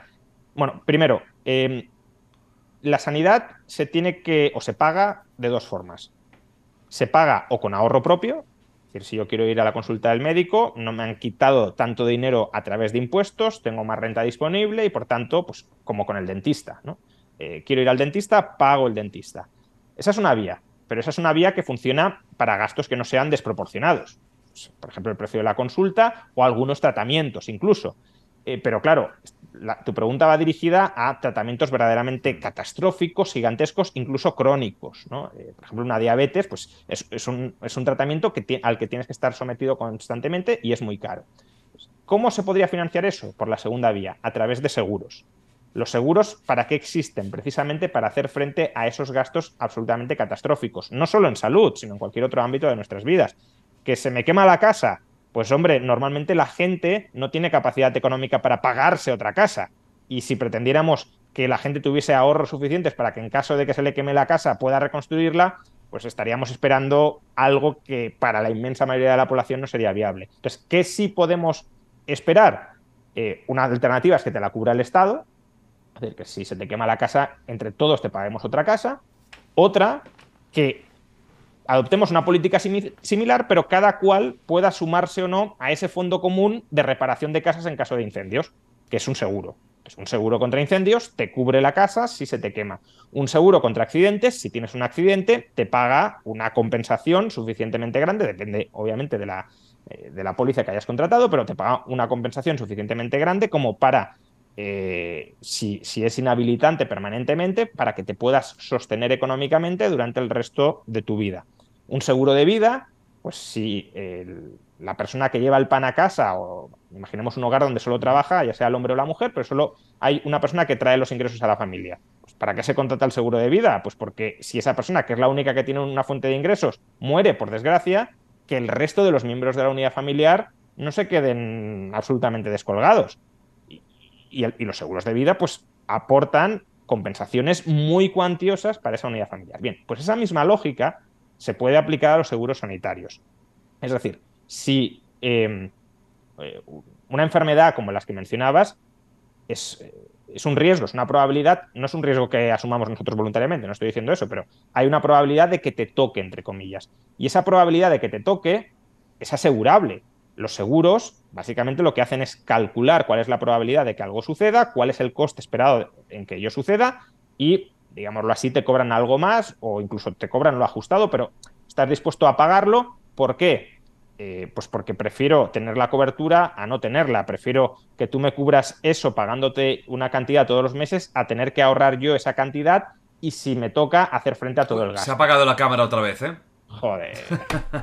Hemos tenido un último, un último farol Tienes que cambiarte la batería ya, ¿eh? o sea, ya está algo... algo hay que cambiar, eso está claro. o sea, hay que hacer algo, ¿eh? Menos impuestos y más cámaras nuevas. Esto también, pues estábamos también es atribuible al Estado, lo podemos, le podemos echar toda la basura sin encima al Sin ningún tipo de duda, o sea, es algo que la gente lo sabe perfectamente. Bueno, como ya no podemos ver si esto va a funcionar mucho más, terminamos un poquito con, lo que estabas comentando y hacemos despedida porque es que mm, vamos cortando constantemente y ya emplazamos a una próxima eh, que seguro que va a haber y, con muchos más eh, temas que es de actualidad y, que al final no podremos hablar de más de filosofía, de Marx, etcétera. Pero bueno, eso va para el futuro. Perfecto. Sí, bueno, estábamos hablando de, de qué pasaría con personas que se enfrenten a una enfermedad grave en un sistema sanitario privado y no tengan ahorro propio para sufragarla, que sería la inmensa mayoría de la población, para eso están los seguros, que efectúan un pago importante único eh, para, para ese tipo de contingencias que son frecuentes, pero que no son universales. Es decir, no todo el mundo pasa por esa eh, coyuntura, afortunadamente. Eh, es verdad que esto hay que tratarlo mucho más y no tenemos tiempo y aparte también habría que tratarlo quizá con otro formato, incluso por escrito, mucho más exhaustivo, ¿no? que se vea todo con los datos, etcétera. Em, porque, por ejemplo, en Estados Unidos la sanidad privada funciona sobre todo a través de seguros y funciona bastante mal, eh, o al menos es bastante cara. Eso es mm. el principal problema. Entonces, habría que hablar también de por qué en Estados Unidos el seguro funciona mal, que es básicamente porque se utiliza el seguro absolutamente para todo y no solo para aquellos casos realmente de gastos catastróficos donde tiene sentido utilizarlo. Es como si quisiéramos utilizar el seguro no para protegernos frente al incendio de la casa, sino para tener asegurado cualquier cosa que nos ocurra en el hogar, incluso para servicios de limpieza y de mantenimiento de la casa. Pues eso generaría una serie de dinámicas en el mercado de seguros que serían eh, muy negativas, muy distorsionadoras y son las que se dan en el, en el, sistema sanitario estadounidense, pero bueno, esto habría que tratarlo con mucha más calma. Pues bueno, eh, lo dicho, antes de que haya otro, otro corte, eh, ha sido un placer tenerte aquí, aunque sea virtualmente. Eh, estoy seguro de que, de que muchos han estado atentísimos escuchando pues cómo está el mundo actualmente, cómo está el tema de, cómo está España, cómo está la economía, para dónde vamos, más o menos, el tema de la tecnología. También hay muchos que, me siguen, ¿no? Que, que, son fans de la tecnología y yo creo que les, les puede haber interesado muchísimo pues lo que has contado. Eh, os emplazo a vosotros a la semana que viene, seguiremos aquí, ¿de acuerdo? Ah, solo voy a hacer, creo que un par de, semanas de vacaciones ya en Navidades, ¿eh? Solo en la semana de Navidades, que yo quiero que estéis en casa sin ver historias. En casa todo el mundo portándose bien. O sea, aún quedan un par o tres semanas de, de Project. Em, y nada, os emplazo a la semana que viene, que va a estar muy bien. Invitado espectacular. Te dejo a ti para que despidas como quieras este podcast. Bueno, pues nada, simplemente eh, muchísimas gracias Jordi por, por, la invitación y muchísimas gracias a todos los que hayáis aguantado incluso con parones estas dos horas aproximadamente de entrevista. Y, nada, si me permitís, pues de nuevo la cuña, que no es tanto publicitaria, porque insisto, lo que quiero es que se lea más que que se compre y, que la gente se busque los medios si quiere comprarlo o no comprarlo. Pero, pero bueno, acabo de sacar el libro y un libro para, para una persona casi, casi es como un hijo y, por tanto no puedo más que, aprovechar la, ocasión para, recordar Anti-Marx, eh, el libro que acabo de, publicar después de varios años de, lectura y escritura. En el primer tomo se expone obra y pensamiento de Karl Marx y en la segunda se critica exhaustivamente. Son entre los 2.800 páginas eh, que vienen pues muy bien maquetadas con su correspondiente caja estuche eh, para, para exhibirlos y, que creo que, bueno, es un, es un libro donde, aun cuando uno no sepa demasiado de Marx, eh, puede aprender eh, sobre el autor y puede aprender sobre las críticas. Eso no significa que no haya que leer a Marx. Eh, por supuesto, siempre es mejor leer al autor directamente, pero en el primer tomo se explica ampliamente a Marx y en el segundo no solo se critica a Marx, porque a lo mejor uno dice, hombre, pues a mí tampoco me interesa una crítica tan exhaustiva a Marx. Al criticar a Marx se explican muchos temas de economía que van más allá de Marx o, que solo están conectados eh, instrumentalmente para hacer la crítica, que, sí que pueden interesar a, muchos, cómo se forman los precios, qué papel desempeñan los beneficios, cómo el mercado es el mecanismo más eficiente, que no perfecto, que conocemos para coordinar a mecanismo, a partes, a sectores muy amplios de la sociedad, cómo surge el dinero, qué es el dinero, eh, cómo se reinvierte el capital en generar más riqueza, cómo surgió realmente el capitalismo, que no, no, es como nos cuenta Marx, cómo las preferencias subjetivas de las personas influyen no solo en los precios, sino también en cómo se organiza la economía, por qué hay crisis económicas o, en última instancia, por qué el socialismo como modelo político y económico es un sistema que, tal como lo describe Marx, no es que termine abocando, en contra de lo que pensaba Marx, al estancamiento económico, sino también a una desaparición y cercenamiento absoluto de nuestras libertades individuales. De 0 a 10, Karl Marx.